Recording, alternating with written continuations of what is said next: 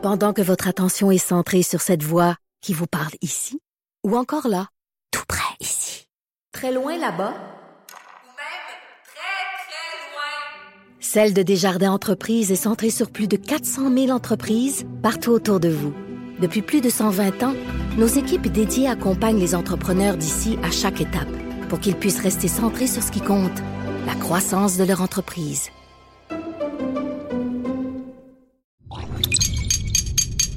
Cube Radio.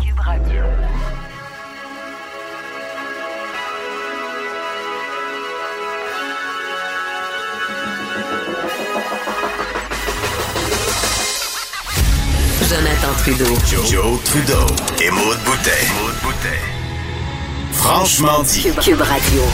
Bon vendredi, aujourd'hui, on est le 29 mai 2020. Mon nom est Jonathan Trudeau. Bienvenue à Cube Radio. Bienvenue dans Franchement dit, en compagnie de Maude Boutet. Bon vendredi, Maude. Salut, bon matin. Et euh, on profite de ces dernières heures de chaleur parce que euh, ça, en tout cas nous autres ici à Lévis là, on le sent que ça avait de péter. Ah ouais, le ciel est Ah. menaçant. Le ciel est menaçant. Puis c'est drôle parce que je disais à notre collègue Achille à la mise en onde, quand ici à Lévis, là, euh, j'en ai déjà parlé, moi je suis très exposé au vent. Je suis comme vraiment face à. Je suis au, au coin d'un quartier un peu Le surélevé, face au fleuve. fleuve, face à, face à l'île d'Orléans. Donc dès qu'il y a des orages, c'est pas rare que le, le courant se fait shaker dans le coin. Et là, dans ce temps-là, on a des micro-coupures de courant. On- je, je me souviens pas, on a perdu l'électricité, ça fait quoi, 4 ans qu'on est ici, là? Euh, tu sais, mettons des 1 heure, 2 heures, 5 heures, 6 heures, c'est jamais arrivé. Mais des micro-coupures de 3 secondes, ça arrive fréquemment. Là, t'es en train euh, de me si dire que ça ça, va arrive- arriver. Si ça arrive, ça veut dire que le, le- le beau petit Comrex que j'ai à côté de moi qui me permet de faire de la radio comme si j'étais en studio avec toi, euh, lui, il faut qu'il se reboote. Ah, le fun. ça, ça se peut Cool. que vous me perdiez. Cool, cool. Euh, Hey, je oui. sais pas si tu peux baisser le bruit des écouteurs à côté de toi, Maud. euh, Mais je les ai déjà baissés, il y en a plus Ah ouais, ben j'ai comme, je m'entends, j'ai comme un petit Ah, retour non, de ça- son dans. C'est à cause de dans moi peut-être, ça. j'avais oublié mon son Bon, ah, c'est de ma oui, faute, voilà, c'est de ma voilà, faute, mais voilà, euh, ici, euh, ça n'a pas l'air de péter, pas en tout, euh, sur le bord de péter. En fait, le ciel est bleu. Ok. Bleu, bleu, bleu, bleu. Et je voulais juste te dire, juste de même, là, qu'en Abitibi, aujourd'hui, là, présentement, il fait 18 degrés. On va passer demain à 6 degrés et dans la nuit, il va faire moins 1. Fait qu'on a eu des températures, l'extrême là, de température, c'est assez. Ils annoncent c'est 13 à quelque Québec chose. dimanche. C'est quelque chose. Dimanche, après ça, ça 13 à remonte, Québec mais- avec un gel pendant la nuit. De passer à de 18 à moins 1, puis je sais pas, là, dans les derniers jours, ils ont probablement eu aussi euh, pas mal de chaleur. Et palais. Ouais, ouais, ouais, ouais. Euh, deux petits trucs que je voulais jaser euh, en Mhm. ouverture euh, d'émission. Pour, pour ce qui est de Maxi, j'en ai parlé avec euh, Richard, puis on va en reparler avec Geneviève euh, tantôt. Ce qui se passe aux États-Unis, ça donne, ça donne bien. C'est Luc La Liberté qui est avec Ben nous le vendredi, donc Très contente. Euh, tout ce qui se passe au Minneapolis, on va en parler avec lui également. Les dérapes du président américain qui veut censurer Twitter, c'est assez épouvantable.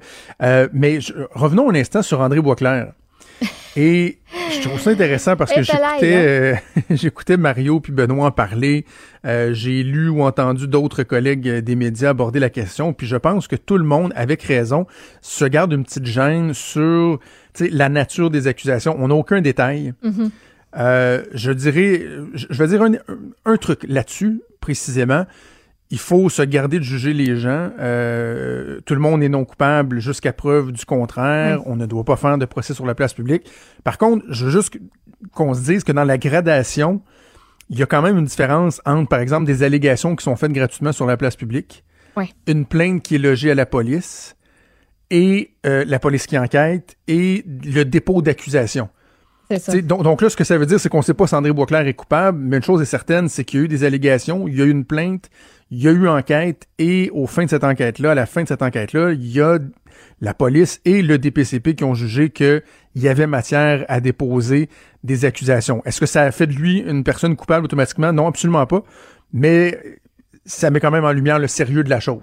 Ouais, oui, tu fais bien de le rappeler. Puis, si vous voulez bien comprendre toutes les nuances, puis tous les tenants et aboutissants de qu'est-ce que ça fait en gros, puis c'est quoi cette accusation-là qui a été déposée? Euh, la chronique de, de Félix Séguin ce matin à Cube est super éclairante par rapport à bon, ça. Félix? hein? Mon Ben, Dieu, qui est bon. Ben oui. Tu sais, Hum. je peux te dire autre chose que ben, ben oui. Il est bon.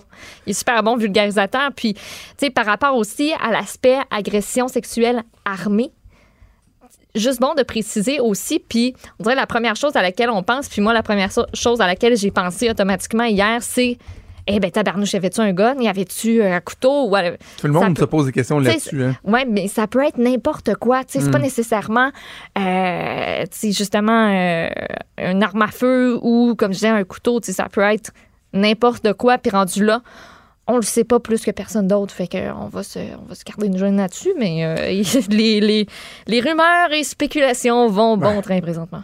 Une chose est certaine, c'est quand on regarde le parcours d'André Boisclair, il y a quelque chose de tellement pathétique. là.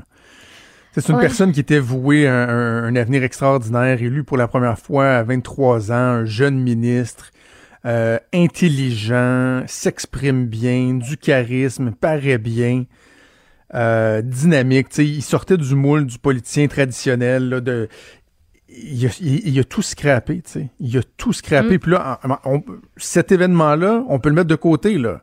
Dans la balance, vous n'êtes pas obligé de le mettre si vous voulez, parce qu'effectivement, il n'est pas encore bon déclaré coupable ou quoi que ce soit. Mais quand même, tu sais. Euh, la consommation de cocaïne, euh, son séjour à New York comme délégué général qui a pris fin de, de façon abrupte parce qu'il y avait des allégations, bon, des fréquentations douteuses, Mm. des trucs d'argent.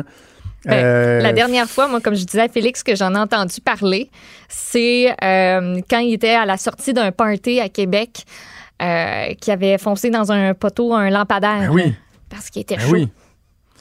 Euh, au, au, ouais, quand c'est ton plus récent souvenir de la personne. la champagnerie, quelque chose comme oui, ça. c'est là, la qui- champagnerie. C'était quelque fermé chose de... malheureusement depuis ce temps-là. C'était un party, voyons, j'ai j'ai pas le mot en tête, un burlesque. Ah, OK. Un party burlesque, fait qu'il y avait... Mais il y, a- il y a quelque chose qui se dégage, là. On entend les commentaires des gens, il y a quelque chose qui se dégage. C'est, et, et j'adhère à ça, là, à 100% Et ça, c'est un constat qu'on peut faire. là. Pas besoin d'aller en cours ou euh, de tester la fiabilité des, des accusations, des témoins ou quoi que ce soit. André Boisclair est la personne la plus détestable que j'ai vue en politique de ma vie. Cette personne-là était, elle l'est encore, tellement imbue d'elle-même. On le croisait dans les corridors. Moi, c'était à l'époque où il était chef de l'opposition officielle. là. Fendant, pédant, incroyablement désagréable. Moi, j'avais travaillé aux affaires municipales pour Nathalie Normando. C'était quelques années après mon passage, lui, à titre de ministre des Affaires municipales. Et au-delà des histoires de cocaïne qui ont euh, fait surface ensuite quand il était nommé chef du Parti québécois, là, les histoires où son chef de cabinet allait acheter la cocaïne, que ça sniffait dans le bureau. Nous autres, on regardait le bureau du ministre, puis on se disait, peux-tu croire que quelqu'un qui a déjà fait des bureau-là, là, tu sais, lignes. parce que c'était ça les allégations, puis tout ça. Euh, mais au-delà de ça, les fonctionnaires étaient traumatisés de son passage. C'était, c'est pas quelqu'un qui a été apprécié absolument pas. Donc bref, euh, je lui souhaite pas le malheur, mais j'ai de la misère à être sympathique à sa cause. Et pour le reste, le- les tribunaux qui vont faire euh, leur travail.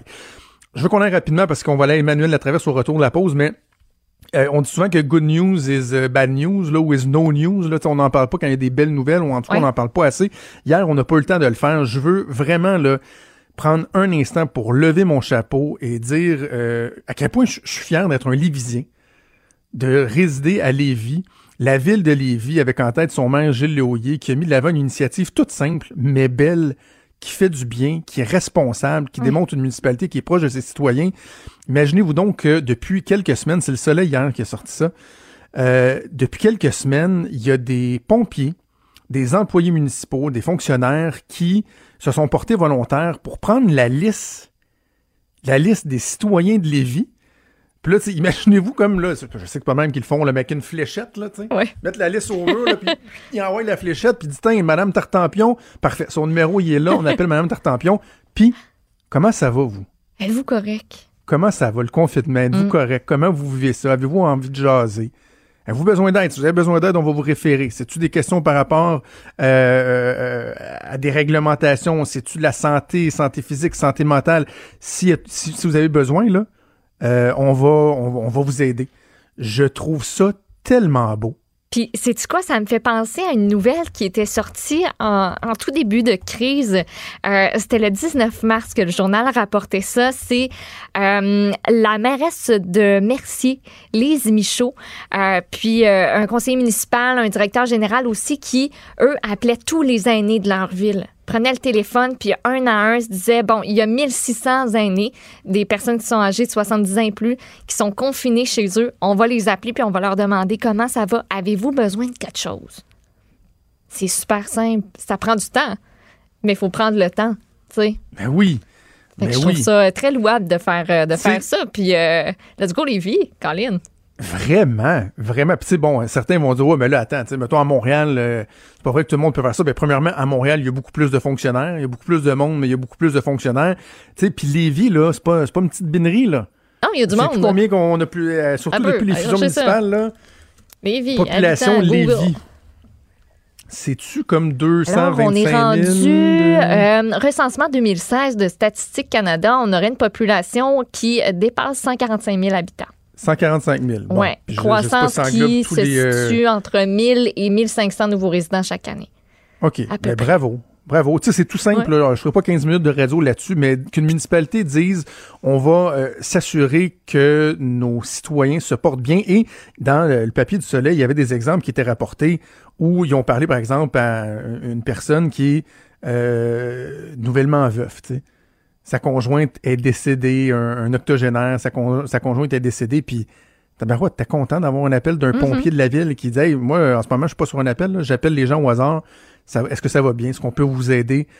Tu sais, bravo, pas pour rien que les, les Lévisiens sont heureux. Là. Tu ben- la, la- la cote de bonheur là, ici en Chaudière-Appalaches à Lévis est élevée. J'allais dire, même toi, si tu avais reçu l'appel, tu aurais fait euh, oui, allô, euh, ben euh, oui, ça va. Puis quand c'est sûr que si tu raccroches après ça, t'es comme ah, ok, ben ça vient de se passer, Ben, c'était le fun. J'ai, quelque chose à raconter en plus. Le fait d'avoir quelque chose à, rapporter est, euh, est précieux en temps de pandémie parce qu'il se passe Voilà. pas grand chose. voilà. Alors, bravo à la ville de Lévis. Bougez pas, on vient dans quelques petites secondes. Vous écoutez Franchement dit. On va devancer notre rendez-vous du vendredi avec la collègue Emmanuel Latraverse parce que Justin Trudeau, lui, devance son rendez-vous à 10h30. Emmanuel qui sera euh, en ondes ASN pour analyser tout ça, mais en attendant, on la rejoint au bout du fil. Salut Emmanuel. Bonjour. Je trouvais ça très intéressant de lire euh, le topo de, la presse plus ce matin où la directrice de la santé publique de Montréal, la docteure Mylène Drouin, semble pratiquement régler des comptes. Nos collègues Mario Dumont, Benoît Dutrisac en ont parlé ce matin. On a l'impression que la crise, elle n'est peut-être plus aussi intense qu'elle l'était, mais quand- encore euh, présente. Là. Ça va pas, tout est pas au beau fixe dans la région de Montréal et pourtant déjà la directrice de la santé publique de Montréal semble euh, identifier des, lacunes. Elle les nomme. La pandémie aurait dû être gérée à Montréal. Euh, la baisse des investissements en santé publique, ça, ça a nuit, tout ça. As-tu été surprise, la teneur des propos de, de la docteure Drouin?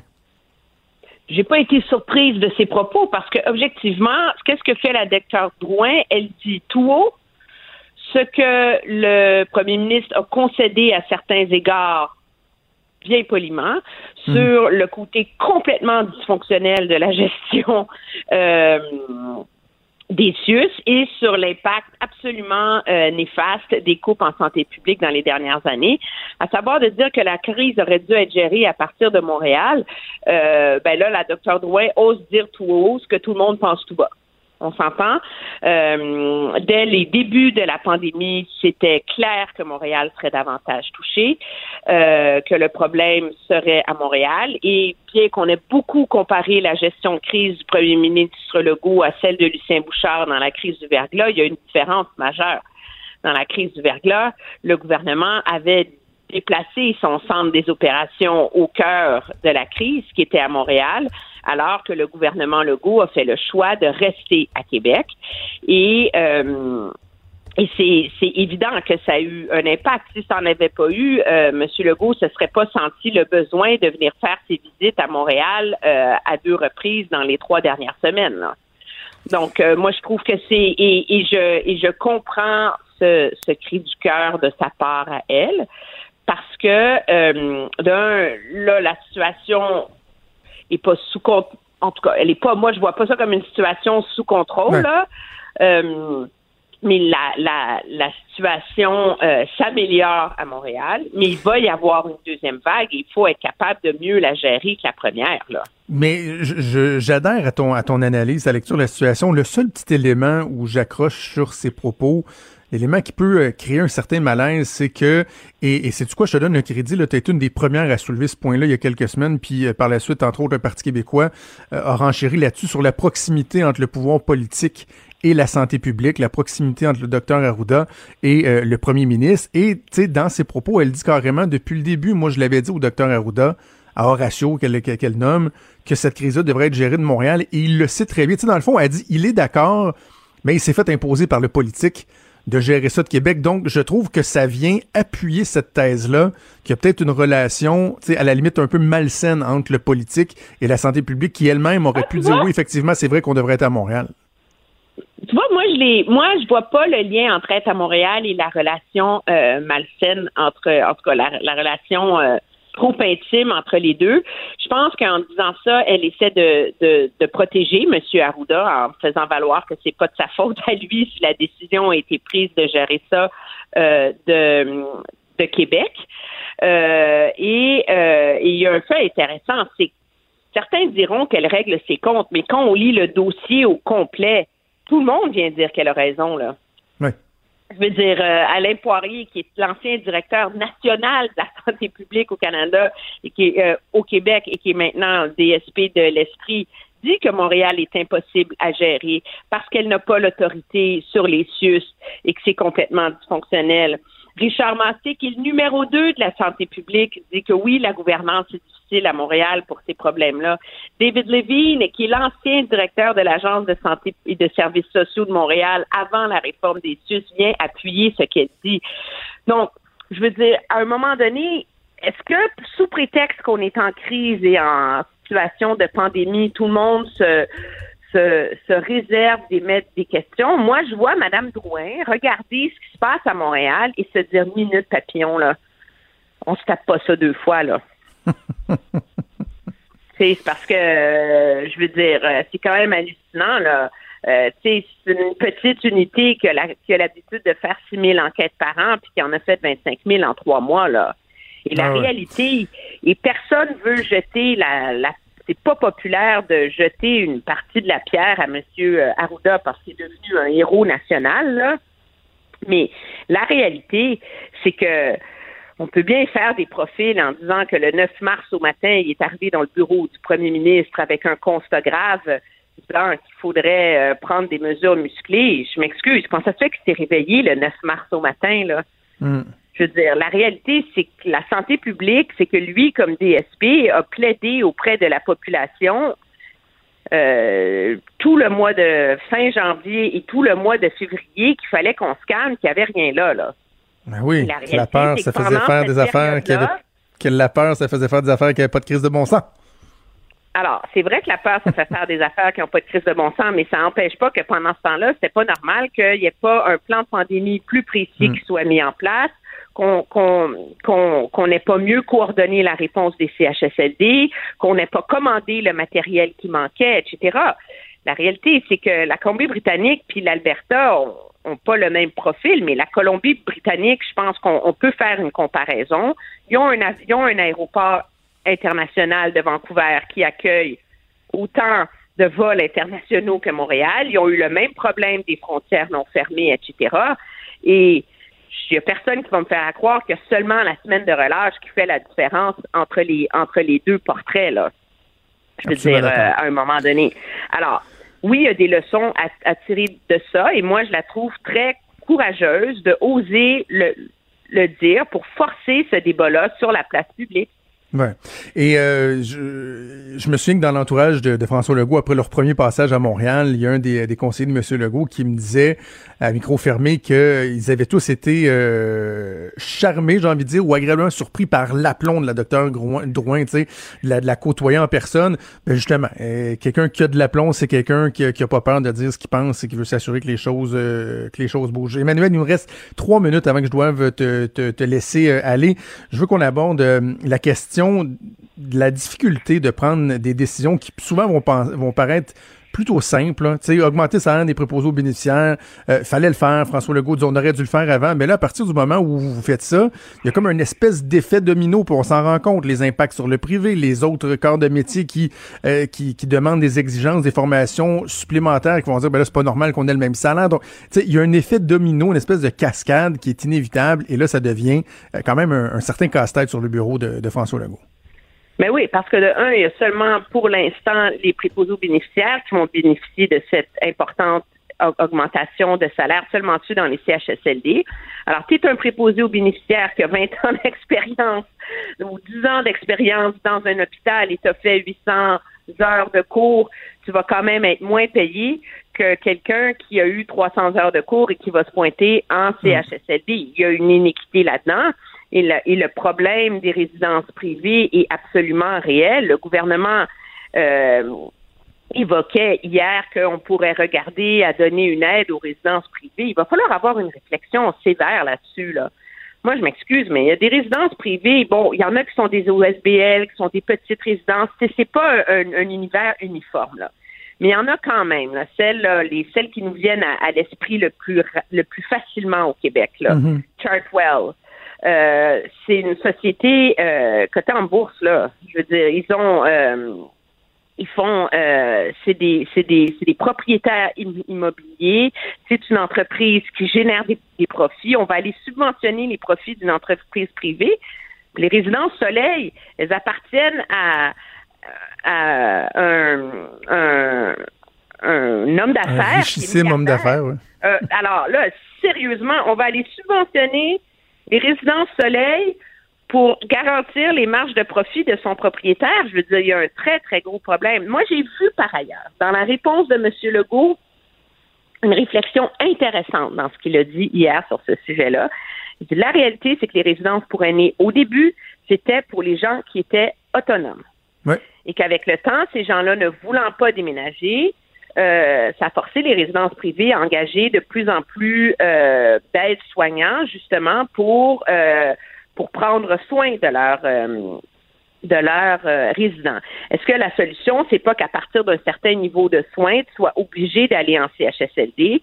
Donc, on sépare le principe des, des soins autonomes, des soins euh, lourds entre le privé et le public.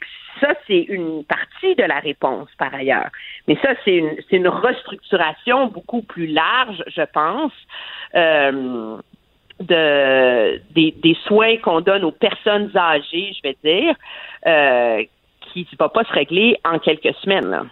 Absolument. Réflexion qui est pertinente et très intéressante. Emmanuel, je te laisse aller. Je te souhaite un excellent week-end et on se reparle au début de la semaine. C'est promis. Merci. Au revoir. Salut. Pendant que votre attention est centrée sur cette voix qui vous parle ici, ou encore là, tout près ici, très loin là-bas, Ou même très, très loin. Celle de Desjardins Entreprises est centrée sur plus de 400 000 entreprises partout autour de vous. Depuis plus de 120 ans, nos équipes dédiées accompagnent les entrepreneurs d'ici à chaque étape pour qu'ils puissent rester centrés sur ce qui compte, la croissance de leur entreprise.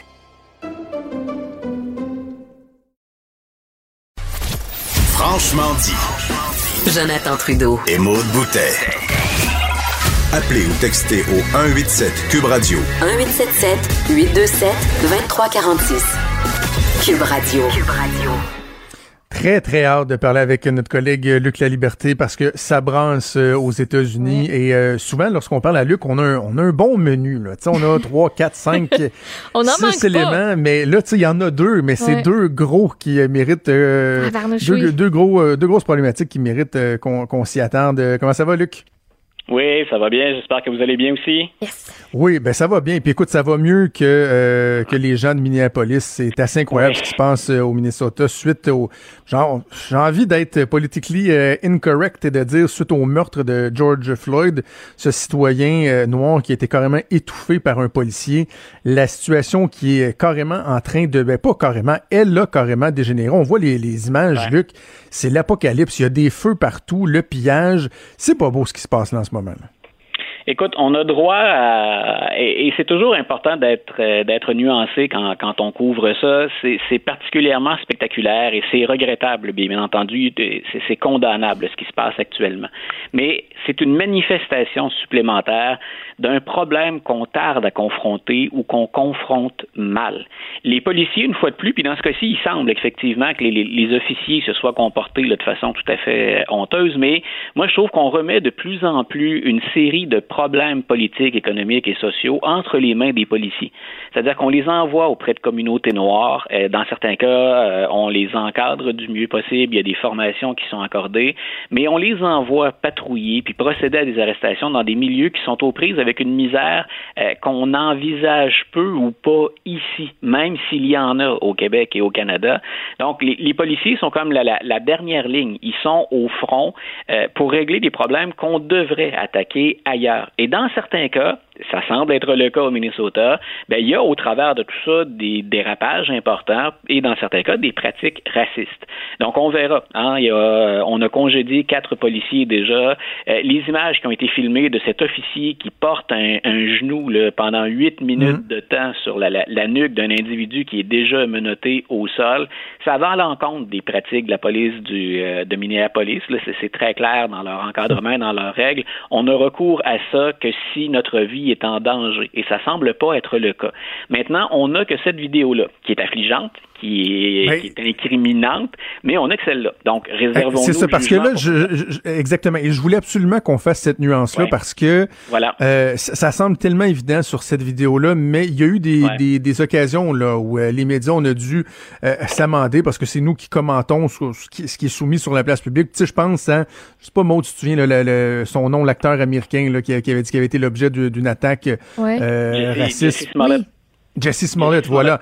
Ouais. Et finalement, on avait appris que c'est lui qui avait orchestré tout ça. Donc, même si ça semble évident, il faut faire attention. Mais dans ce oh, cas-ci, oui. dans le cas de George Floyd, euh, de ce que tu as vu, est-ce qu'il y a, y a des éléments qui tendent à soulever des questionnements? Parce que j'ai entendu parler de, de caméras de surveillance qui, elles aussi, démontreraient ouais. qu'il était pas nécessairement agité ou violent quoi que ce soit. Toi, qu'est-ce que tu peux nous dire, Luc? Ben écoute, d'abord, l'homme en question, mais je, je reviendrai, là, je, je, veux rattacher ça à ce qui m'apparaît être la situation d'ensemble la plus, la plus importante à déplorer, mais ce gars-là mesure 6 pieds 7, et c'est un sportif là, qui a obtenu des, des, des bourses. Euh, il performait au, au, football, entre autres choses. Donc, c'est un colosse qui a déjà eu des problèmes avec la justice. Est-ce que le fait d'avoir des problèmes avec la justice dans un passé plus ou moins récent, ça justifie ce que le policier a fait? Bien sûr que non. Mais on, ben, on André donc, a déjà eu des problèmes avec la justice, puis il n'y a pas personne qui a mis un genou dans le cou tantôt, là. Non, voilà. Donc c'est, euh, mais quand on procède à l'arrestation euh, dans, dans, un quartier difficile, là on voit dans, dans ce cas-ci se manifester une question carrément de, de, de profilage. Euh, D'ailleurs, en passant, là, quand on parle de profilage, puis les gens se disent ben ce qu'on exagère dans les médias, euh, ce matin là, on a évacué deux équipes de CNN euh, qui étaient sur le terrain. Et il y a une différence remarquable entre la façon dont on s'est adressé à l'équipe qui était dirigée par un blanc et l'autre qui était dirigée par un hispanophone. Donc, même dans les interventions policières, pour contrôler l'accès des médias ou tenter de le contrôler, il y a un journaliste blanc finalement qu'on va laisser faire son travail alors que l'hispanophone est évacué puis de, de, de, façon de façon plutôt cavalière. Ben, ils, ont été, ils, ont été, arrêtés carrément. Ils ont, ils ont été oh, arrêtés. Ils ont, ils ont été, il a fallu une intervention puis des excuses de la part du gouverneur de l'État pour dire écoutez, on, on a commis une erreur dans ce dossier-là. Mais on Mais, mais Luc, Luc, je, je t'interromps un, oui. un, un, instant. Je t'invite à garder en tête ton, ton propos parce que je veux qu'on oui. écoute. On a fait un petit montage audio de ce qui okay. s'est passé aux petites heures euh, du matin alors que le journaliste de CNN a été arrêté live. Voilà. Si vous l'avez pas vu ou entendu, c'est un moment de télé absolument bizarre. Là. Personne n'a jamais vu rien de tel. Non, euh, donc on écoute ça puis on revient dans quelques instants. And so we walked away. I'm sorry? You're under arrest. Okay. Do you mind whoa, whoa, telling whoa, me why I'm under arrest, sir? Why, why am I under arrest, sir? Officer's with CNN and he's on the air right now. Okay. You are arresting him live on CNN. We, we told you before that we are with CNN. Our I, CNN camera crew and our producer are being arrested right now on live television in handcuffs. I've never seen anything like this. Why, guys? Why, what is, Allison. Why are, why are you arresting us? I we're just passing along the message, your message. I'm done. You know, we're just out here doing our job as well as you are. We can do that. Can you tell me what? What are? Are you under arrest? Okay. I'm uh, being arrested now. I gotta put. Can I put the camera down? Filmé. Euh, J'adhère à ton point, Luc, que la police est, comme le, dernier jalon là, qui se ramasse ouais. avec des problèmes qui ne sont pas réglés. Mais comme mon collègue Mario Dumont le faisait valoir ce matin euh, sur Cube, les ondes de Cube Radio, quand une police qui a déjà sa crédibilité qui est mise à mal, qui s'en va arrêter une équipe qui clairement, on le voit, le segment complet dure six minutes, ils, ils disent, ben ok, mais vous voulez qu'on déplace nous où on peut aller, puis mm-hmm. pour seule réponse, ils se font arrêter. C'est rien pour aider la crédibilité d'un corps de police. Là. Voilà, et carrément, pour être. Hein, je disais, c'est toujours important de faire les nuances, mais la police à Minneapolis l'a échappé. On l'a échappé avec le noir dans, en procédant son arrestation. Et clairement, on l'a échappé ce matin en gérant les médias. Puis regardons comment on gère aussi l'ensemble de la situation le, pour, pour que ça dégénère autant. Assurément, il y a tout un examen à faire du service de police. Mais je répète, c'est qu'en même temps, oui, ils doivent être prêts, ça fait partie de leur responsabilité, mais on les place souvent dans des positions qui sont absolument impossibles. Et, et moi, je me souviens qu'un chef de police à Dallas qui avait dit exactement la même chose. Écoutez, ce qu'on, il y avait eu un incident qui, était dans les, dans les mêmes eaux autour, qui impliquait la, la, question raciale. C'est un chef de police noir qui était là à l'époque. Puis grosso modo, ce qu'il dit, c'est vous me demandez de faire la job des politiciens, vous me demandez de faire la job d'un planificateur, d'un créateur d'emplois ou de celui qui gère les programmes sociaux.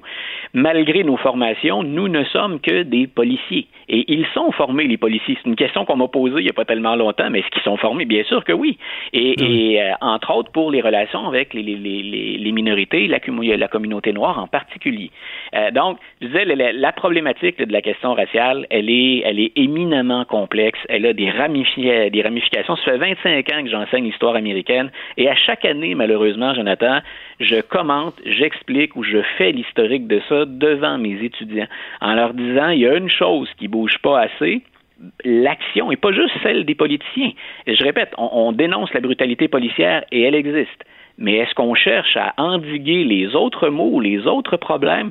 Trop souvent, on balaie ça sur le tapis où ça demeure euh, une promesse, une promesse d'un élu, peu importe le niveau, que ce soit au niveau municipal, que ce soit au niveau fédéral. Mm. Et, et, ça va rejoindre la campagne électorale, c'est certain. Par exemple, depuis hier, euh, il y a un nom qui est à peu près disparu du radar pour ce qui est du, de la colistière de Joe Biden, et c'est Amy Klobuchar. Euh, elle a été procureure, elle, dans, dans, une autre vie, avant de se lancer en politique, et elle était confrontée à des épisodes de brutalité raciale, et elle n'a jamais jugé bon comme procureure de poursuivre euh, les gens. Donc, qu'elle a eu raison ou tort dans ces dossiers-là, parce que là, il faudrait refaire l'historique, elle a refusé de bouger dans des incidents qui impliquaient des policiers blancs avec la communauté noire. Euh, Est-ce que Joe Biden veut aller chercher une femme du Midwest à ce moment-ci euh, qui a été mêlée à ce dossier-là? Moi, je pense qu'on vient d'éliminer le nom de Mme Klobuchar depuis, euh, depuis hier, depuis deux jours. Je pense que Mme Klobuchar a baissé les bras puis qu'elle ne cherche plus à être euh, nommée comme, comme euh, ben, avançons un peu dans, dans, notre analyse parce qu'on on doit parler oui. absolument de, de, la réaction du président américain. Le oui. but, c'est pas de s'acharner sur lui, mais dans des dans une période aussi sensible que celle-là, alors que déjà en parallèle, il y a une pandémie, il y a des morts, les États-Unis ouais. qui franchissent le cap des, des 100 000 décès, on s'attendrait à ce que euh, un, un homme d'État soit capable de dire, regardez, je vais agir en médiateur, on va essayer de calmer les gens. Or, ce que Donald Trump semble avoir fait dans les dernières heures, c'est carrément de jeter de l'huile sur le feu. Écoute, j'ai euh, j'ai un billet de blog qui est en ligne depuis quelques minutes et le titre est bien simple, c'est Donald Trump, le troll en chef. Euh, il, se, il se comporte comme les pires individus. Tout le monde sait ce qu'est un troll, puis dans les médias, bon, on compose avec ça régulièrement, mm -hmm. peu importe, peu importe dans quelle fonction on joue comme journaliste, commentateur, analyste, animateur. Euh, les trolls sont là pour susciter de la controverse, pour provoquer, pour choquer, pour diviser. C'est exactement ce que fait le président. Et cette semaine, moi, je pense qu'il s'est lancé à l'attaque contre Twitter pour faire diversion, parce que bien entendu, le bilan de son administration par rapport à la pandémie, il est très critiqué et il est loin de faire l'unanimité mais ce qui, au départ, était un test pour Twitter, hein, est-ce qu'on laisse le président mentir? Est-ce qu'on laisse le président accuser un animateur de, de télévision, Joe Scarborough, de meurtre carrément? Ben oui. Donc, est-ce qu'on a le droit? La liberté d'expression, c'est à définir sur les réseaux sociaux. Puis normalement, il y en a une définition et il y a des règles. Est-ce qu'elle s'applique au président? Toi et moi, on ne peut pas dire en ondes ou quand on est sur les réseaux sociaux, on ne peut pas dire euh, n'importe quoi.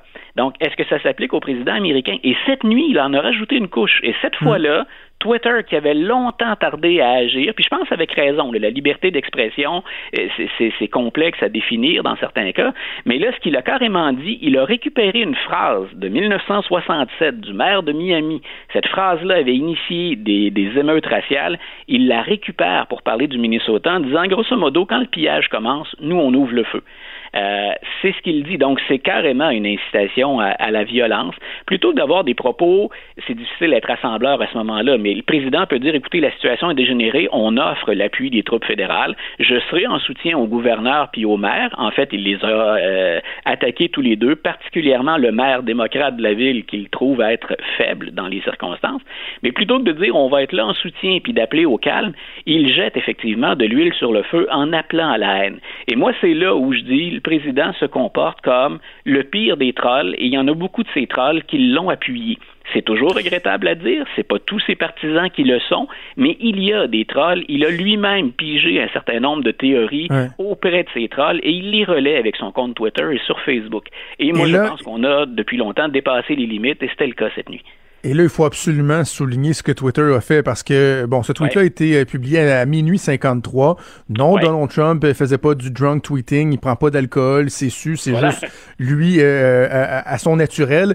Et si on a tellement parlé du fait que Twitter avait étiqueté, épinglé un de ses tweets comme euh, étant là susceptible de véhiculer des fausses nouvelles, ils ont étiqueté ce gazouillis-là, et c'est dix fois plus lourd, là. et je vais le traduire en, français là, euh, euh, pour nos auditeurs. L'étiquette dit ce tweet viole les règles de Twitter concernant la glorification de la violence. Voilà. Cependant, nous avons déterminé qu'il pouvait être d'intérêt public de le laisser accessible, mais on vous avertit que c'est, on n'est pas d'accord avec ça dans le fond. C'est, c'est le président des États-Unis, Twitter dit ce tweet-là glorifie la violence. Wow! Et écoute, est-ce que quelqu'un peut remettre ça en question? Honnêtement, là, il faut vraiment être un partisan de, de, de, Donald Trump, mais totalement aveuglé par la partisanerie pour, pour nier la portée dangereuse de ce tweet-là. Donc, il y a bien sûr, et ça, c'est les électeurs qui vont se prononcer euh, au mois de novembre prochain, est-ce qu'on veut de, de cet individu-là comme président encore? Ben là, bien sûr, on laisse la démocratie parler. Il n'y a personne qui a dit que Donald Trump n'était pas un président légitime depuis trois ans et demi. Est-ce que c'est ça qu'on veut? Laissons les Américains décider. Moi, ce que j'ai hâte de voir maintenant, ben, c'est qu'il y a un système de justice et il y a de la réglementation sur euh, les plateformes web, puis on les apostrophe souvent, les responsables du web, pour la désinformation, mm. hein, pour euh, profiter d'un certain nombre de nouvelles faites par des journalistes, mais eux le, le, font sans avoir à investir dans la recherche, etc. Il y a un certain nombre de controverses autour de ces, de ces géants-là, et Twitter se décide à bouger. Et j'ai pas pu faire autrement que de rire cette semaine quand euh, Donald Trump a dit que les Twitter limitait la liberté d'expression. Euh, je me souviens pas d'un chef d'État qui a fait uniquement sa réputation sur Twitter, qui a été élu en bonne partie grâce à l'appui et à la diffusion de messages sur Twitter. Euh, toi et moi, on aurait été bloqués bien avant les interventions que Twitter a fait. Pendant longtemps, c'est un peu ce qu'ils ont fait cette nuit. Ils ont dit, on l'étiquette, mais on laisse parce que c'est le président, puis que le compte Twitter du président, c'est un forum public. Ça avait été décidé, ça, par un tribunal. Hein, c'était allé devant les tribunaux, ben on le mhm. laisse là, mais on fait quand même une mention. Donc, il a quand même un traitement de faveur, le président des États-Unis. Toi et moi, on aurait été bannis ou on aurait retiré le tweet, ou n'importe quel Américain, ça se déroule aux États-Unis. Donc, il y a quand même une forme de traitement de faveur dans ce cas-ci. Le président américain peut se permettre de faire ça. OK. Euh, rapidement, je veux qu'on parle du fameux décret qui a été adopté hier. Je dis rapidement parce que je nous ai gardé une cerise pour euh, le Sunday pour euh, terminer ta chronique. Mais le fameux décret adopté hier, est-ce qu'il a une portée réelle? Est-ce que ça peut effectivement mettre en danger l'avenir de, de, Twitter ou c'est plus symbolique si on avait à le résumer? Là? Non, je ne pense pas qu'on mette en danger euh, Twitter. Moi, je pense que c'est une nouvelle fois de plus une occasion parce qu'au-delà de la réaction à chaud, puis, puis parfois c'est très émotif, il euh, faut mettre ça en perspective puis voir finalement tout ce que le président Trump nous offre comme possibilité de, de réfléchir à la portée du pouvoir présidentiel. Le président américain ne peut pas dire Twitter c'est fini demain. Il peut donner des consignes, euh, puis le, ministre de la Justice ou le procureur général peut intervenir, on peut faire des enquêtes, on peut, mais Twitter, le vendez pas vos actions si vous en avez, là, ça va probablement encore là. Mais on aura le droit à un beau bras de fer devant les tribunaux. Moi, je pense que c'était un, geste d'éclat, comme le président aime souvent le faire. Euh, puis c'est comme, comme d'autres avant lui, mais il a exploité au maximum ou étiré au maximum la définition des pouvoirs de l'exécutif et c'est une nouvelle manifestation de ça. Donc, c'est très spectaculaire comme déclaration. Twitter continue ses activités. Je pense pas que M. Dorsey, le président de, Twitter, s'il n'a pas dormi, c'était pour gérer le tweet, moins que la menace qui pèse sur son euh, sur son réseau. Donc, on, verra le résultat de tout ça. Parce que moi, je rappelle souvent, il y aura éventuellement un autre président ou une autre présidente après Trump. Et ils devront vivre avec tout ce qu'on aura décidé au sujet de la présidence Trump. Et il y en a combien de causes devant les tribunaux? Il y en a encore d'ailleurs hein, qui ne sont pas réglées. Donc, autour justement de l'exercice du pouvoir présidentiel puis de l'immunité présidentielle. Hmm. Donc, moi, je reste au poste. Ce que je veux voir, c'est, c'est correct, il y a le phénomène Trump, on le commente. Moi, je veux savoir ce qui va rester de la présidence après puis des pouvoirs du président. Dernier truc que je voulais euh, qu'on aborde ensemble, je disais que c'est un peu la cerise sur le Sunday parce que, bon, euh, on en parle de semaine en semaine, euh, toi et moi, de voir quels seront les, les, messages, les axes de communication des différents candidats, que ce soit Joe Biden ou Donald Trump. Mais sur la définition du candidat, j'ai toujours trouvé qu'il y avait une différence entre comment on voulait présenter Donald Trump officiellement, essayer de le montrer, là, vraiment un chef d'État, tout ça, mais que, bon, dans, dans les faits, on le voyait en conférence de presse ou sur les, les médias sociaux que il est ce qu'il est, il brasse la cage et tout ça. Et là, hier, on a vu apparaître sur Twitter, justement, une publicité vantant Donald Trump, vantant sa gestion de, la crise de la pandémie, ce qui est déjà quand même assez particulier avec 100 000 morts, mais pour la première fois, j'ai trouvé qu'on définissait vraiment Donald Trump pour ce qu'il était. Sais, quelqu'un qui brase puis qui jette les conventions et tout ça. Et je trouve que c'est très drôle euh, à entendre. On va écouter donc euh, l'audio de cette publicité qui a été mise en ligne hier. A bull in a china shop, changing Washington. It takes a Donald Trump to demand truth from China. Shut down foreign travel. Get ventilators and tests now. Raise unemployment benefits. Cash relief to families. Washington's come to that. President Trump's not always polite. Mr. Nice Guy won't cut it. He does it his way, not the Washington way. But Donald Trump gets it done. I'm Donald J. Trump, and I approve this message. Je trouve ça vraiment intéressant. Il n'est pas toujours poli, c'est pas Mr. Nice Guy, mais il n'est pas Washington. J'avais l'impression que c'est la première fois qu'on table vraiment sur ces caractéristiques-là de Donald Trump pour le différencier, pour dire c'est lui que ça nous prend. Là. Et c'est la carte qu'il faut jouer. On l'assume. Donald Trump, lui, s'est présenté comme ça. Hein. Si, si, on se rappelle de la descente de, l'escalier roulant en 2015, quand il, euh, quand il officialise sa candidature, c'est un peu ça.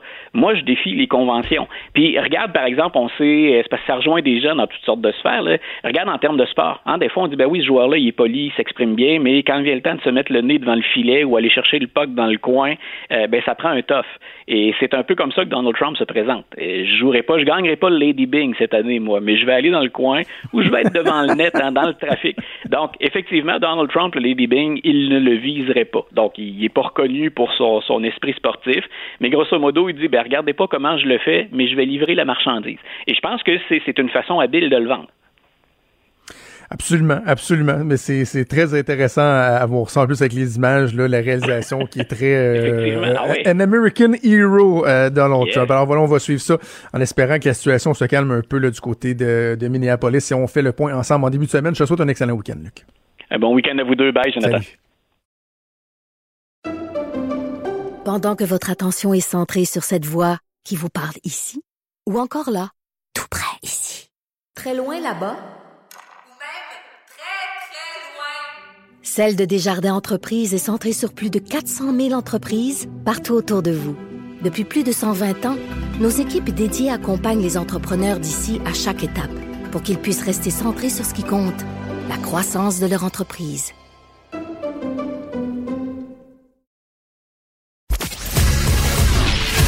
Il est franc et nuancé.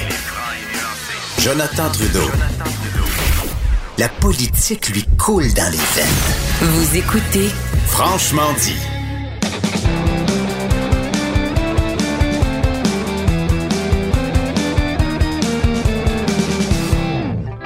Chronique disque dur avec Stéphane Plante. Salut Steph.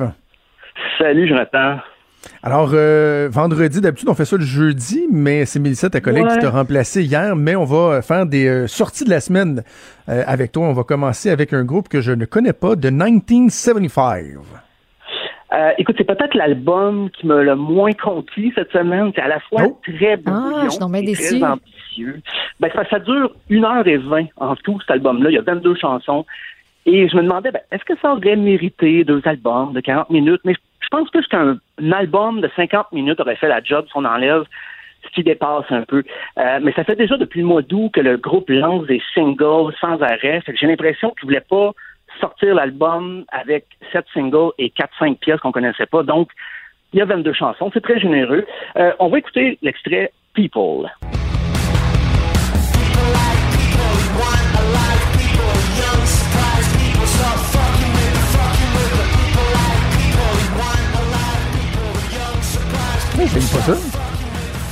C'est bon. Ça, c'est une pièce, moi, c'est la celle que j'ai préférée, mais on, comprendra que le groupe, euh, comme exercice de style, reprenne un, style euh, différent, justement, d'une d'une pièce à l'autre.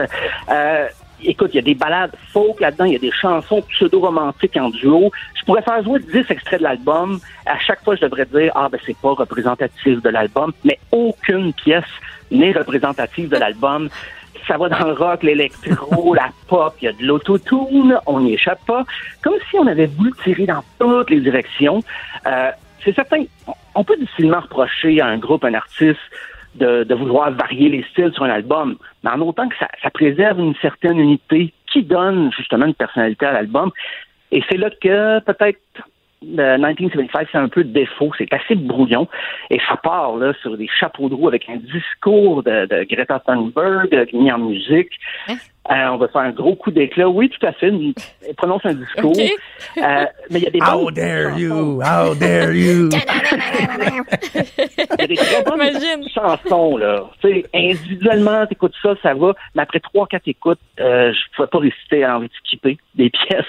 Et quand je dis qu'on évoque des styles très précis, euh, la prochaine pièce, vous allez voir, ça sonne un peu comme du Third Eye Blind Spin Doctors des années 90. Comme les hits radio là, des années post-grunge où les diffuseurs Ouais, se réveillaient en retard avec des versions du Corée du grunge. On va écouter ça. Me and You Together Song.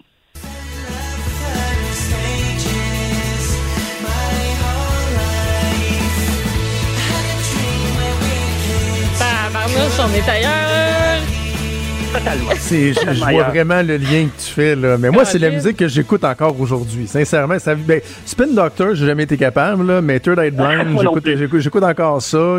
C'est, sûr que tu dis post grunge, mais c'est, poli au maximum là. Tu sais, c'est, Ah oui, shiny pour jouer à la radio là. Ah Il y oui, en a eu une à la radio récemment qui, euh, qui, Ah oui. qui a été super populaire et qui était très pop. Euh, C'était Chocolate. Probablement que Ah, tu l'as ah déjà oui. entendu, mais tu n'aurais jamais Oui. pensé en écoutant, je pense, les pièces que Stéphane nous a fait entendre. Ah oui, Ah, c'est ce groupe-là, c'est vrai. La, la référence serait pas venue pas en tout. Là. Ça, Mais fit dire, j'ai regardé le clip euh, de, la, pièce que je viens de faire jouer et c'est voulu, là, c'est assumé, c'est la même mise en scène, les couleurs des années 90, les petits, euh, toute la, la- la direction d'acteur dans le vidéo. Donc, je me suis dit, OK, je me suis peut-être fait avoir et c'est peut-être ça que le groupe voulait. Un peu comme un album de We're All Yankovic là, qui reprend des, des parodies de, de- de plein de gens. Donc, d'une pièce à l'autre, on n'est jamais dans la même ambiance musicale. Sauf que là, c'est des tunes originales. Donc, je dirais que dans l'ensemble, c'est plus ou moins réussi, là, mais comme je dis, 22 Ok. pièces, c'est long. Euh, les prochains, euh, Fouki et Corias, on dirait qu'ils ont voulu me faire plaisir. La- L'album s'appelle Génie en herbe. Euh, je sais qu'avec Fouki, l'herbe a une autre signification que le quiz télé. mais on reprend euh, le fameux sketch de RBO qui parodiait Génie en herbe. Donc, un peu partout sur l'album, il y a des chansons qui commencent avec des extraits du fameux sketch que je connais par cœur, ce numéro. C'est Jean Bosco? euh, Absolument. Ben voilà, un connaisseur. Des fois, j'étais quasiment déçu que la chanson parte parce que je, je continuais le sketch dans ma tête. Mais c'est quand même, euh, c'est c'est plutôt réussi. C'est ça fait partie des albums dont je parlais récemment qui, qui sont sortis sans être annoncés, de manière précipitée comme ça. On l'avait Oui. pas vu venir. Collaboration Fouki et Corias. Donc, je veux dire, c'est devenu comme une façon de faire de la pub indirectement, de dire que, OK, ben voilà, un, un album qui sort sans que personne l'ait annoncé. On va écouter la pièce Tout ce qu'il faut. J'ai mes black jeans sur le cheval blanc de Napoléon. J'ai des boxers en bambou. La douceur de Vendoux. Des groupies en région qui se font tatouer dans le cou. Des rappers has-been qui essayent encore d'être dans le coup. Qui veulent me vendre leur tape devant les galeries d'Anjou. J'ai deux ou trois blocs pour le cancan illégal. Quand je me sais toujours des conditions idéales. Bloc ça doit que couche qui fournit le Est-ce que t'aimes? Je mets la merch à Curry, c'est même pas la vérité. J'ai un bac de recyclage, une poubelle puis un compte. On verra que j'ai choisi un extrait dans lequel on, on parle des rappers has-been qui veulent être encore dans le coup, qui veulent me vendre leur tape en face des galeries d'Anjou. Pour moi, c'est la, la- c'est une pièce d'anthologie, c'est de la poésie, de la pure poésie. Euh, je sais pas de quel rapper, à quel rapper il fait allusion, parce que des rappers has-been au Québec, il y en a pas tant que ça. Il y a plus des, des rappers never was, là, je dirais. Il y a pas tant de... On n'a pas une grosse industrie, mais bon, je, je vais téléphoner mes contacts dans le rap. Ben oui, on veut savoir, on veut savoir. On veut le savoir, mais c'est quand même gros là, pour les pop québécois, où on a, je dirais, en guillemets, un vieux routier comme Corias qui fait un album avec Fouki. Euh, mais on s'entend que c'est pas déstabilisant dans l'ensemble. C'est c'est pas des artistes qui sont aux antipodes. Ils ont chacun leur style, chacun leur façon de rapper. Mais le mariage est bon. Et puis, ce, que- ce qui m'a étonné, contrairement à beaucoup d'albums de rap, euh, il n'y a pas d'invité. Il n'y a pas le- les fameux featuring. C'est vraiment Oui. Fouki Corias tout le long. Euh, Est-ce que c'est le début d'une nouvelle association? C'est à vérifier, mais c'est assez prometteur. Euh, ma préférée, par contre, euh, là, je vous ai fait jouer mon, extrait de poésie préféré, mais la chanson que j'ai préférée, c'est peut-être celle qui a le titre le moins sympathique, c'est Fait chier. Euh, c'est une pièce qui relate à peu près tous les irritants du quotidien. Donc c'est très drôle. Écoute, Fait chier.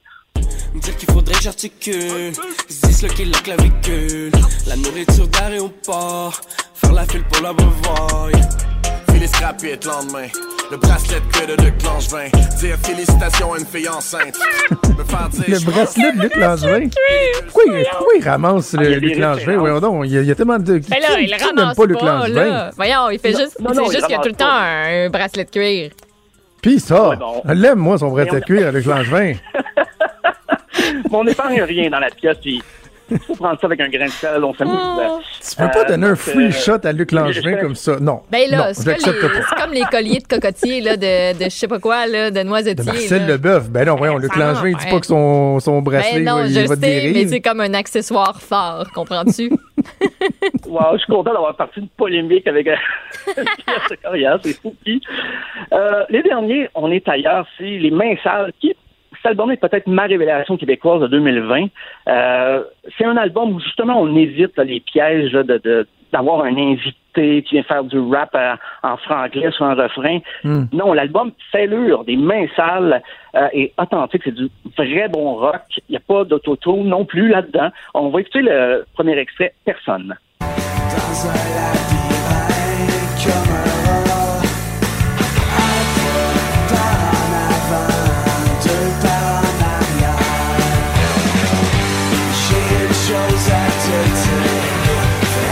Ah, j'aime ça, Steph, j'aime ça. C'est Bon, ça. le, mais ça, c'est le projet solo de Fred Jacques et euh, qui, qui a été dans The St. Catherine's Miracles et tout ça. L'album devait être lancé au Poudre Fest. Malheureusement, on ne sait plus ce qui est arrivé, euh, ce qui arrive encore. Et c'est quand même assez ironique un groupe qui s'appelle Les Mains Sales, euh, dans une ère où on va se laver les mains six fois par jour. Euh, mais bon, c'était un de groupe que Fred Jacques avait en tête. D'ailleurs, je vous recommanderais mon article aujourd'hui sur Cube Musique, euh, où j'ai interviewé Fred Jacques. Et il est arrivé carrément même un accident dans la vie de, Fred Jacques avant euh, l'album, un accident de voiture très grave. Et parfois, en filigrane, à travers les chansons, on parle un peu, il revient un peu là-dessus, euh, côté de dépression, commotion et tout. Mais c'est jamais une forme de chantage pathétique, genre aimer mes chansons parce que j'ai vécu de quoi de grave. Oui, il y a une charge émotive, mais c'est pas larmoyant parce que c'est soutenu par un rock justement qui permet de, de- de soutenir tout ça. Euh, c'est pas euh, comment dire, c'est c'est jamais pathétique là. C'est pas pour faire pitié. Non, c'est parce que ça a donné des très bonnes chansons.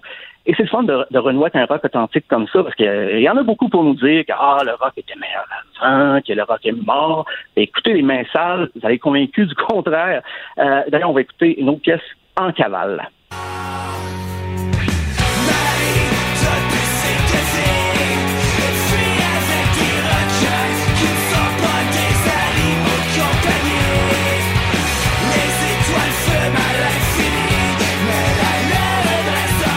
J'ai l'impression qu'on on réinvente pas rien, mais en même temps, c'est bon, c'est efficace. Ah oui, c'est très efficace. C'est, il y a 10 chansons, 30 minutes, là, on, est loin des euh, 1h20 de 1925, mais c'est ça, ça se prend bien, ces 10 chansons-là. Et puis, il travaille là-dessus depuis quand même un bon moment. C'est pourquoi il n'a pas euh, attendu de sortir l'album. Il est sorti tel que prévu. Ben, ça devait être au coup de la fête. C'est sorti, je pense, une semaine après. Euh, mais c'est ça, parce que ça fait des années qu'il travaille là-dessus. Donc, il voulait pas attendre, attendre, quand on sait pas vraiment. C'est juste plat parce qu'il y avait un été de festival, il y avait des shows qui s'en venaient et tout, grosse rentrée à l'automne. Tout ça va être remis, mais on peut se consoler en écoutant euh, Fêlure, euh, excellent album des mains sales. Excellent. Donc, Fêlure des mains sales. On a également parlé de l'album Génie en herbe de Fouki et Corias et Notes on a Conditional Form de, de 1975. Tout ça et bien plus disponible sur Cube Musique. Je te souhaite un excellent week-end. On se reparle la semaine prochaine, Stéphane. Bon week-end. Salut. Pendant que votre attention est centrée sur vos urgences du matin, vos réunions d'affaires du midi, votre retour à la maison ou votre emploi du soir, celle de Desjardins Entreprises est centrée sur plus de 400 000 entreprises à toute heure du jour. Grâce à notre connaissance des secteurs d'activité et à notre accompagnement spécialisé, nous aidons les entrepreneurs à relever chaque défi pour qu'ils puissent rester centrés sur ce qui compte, le développement de leur entreprise.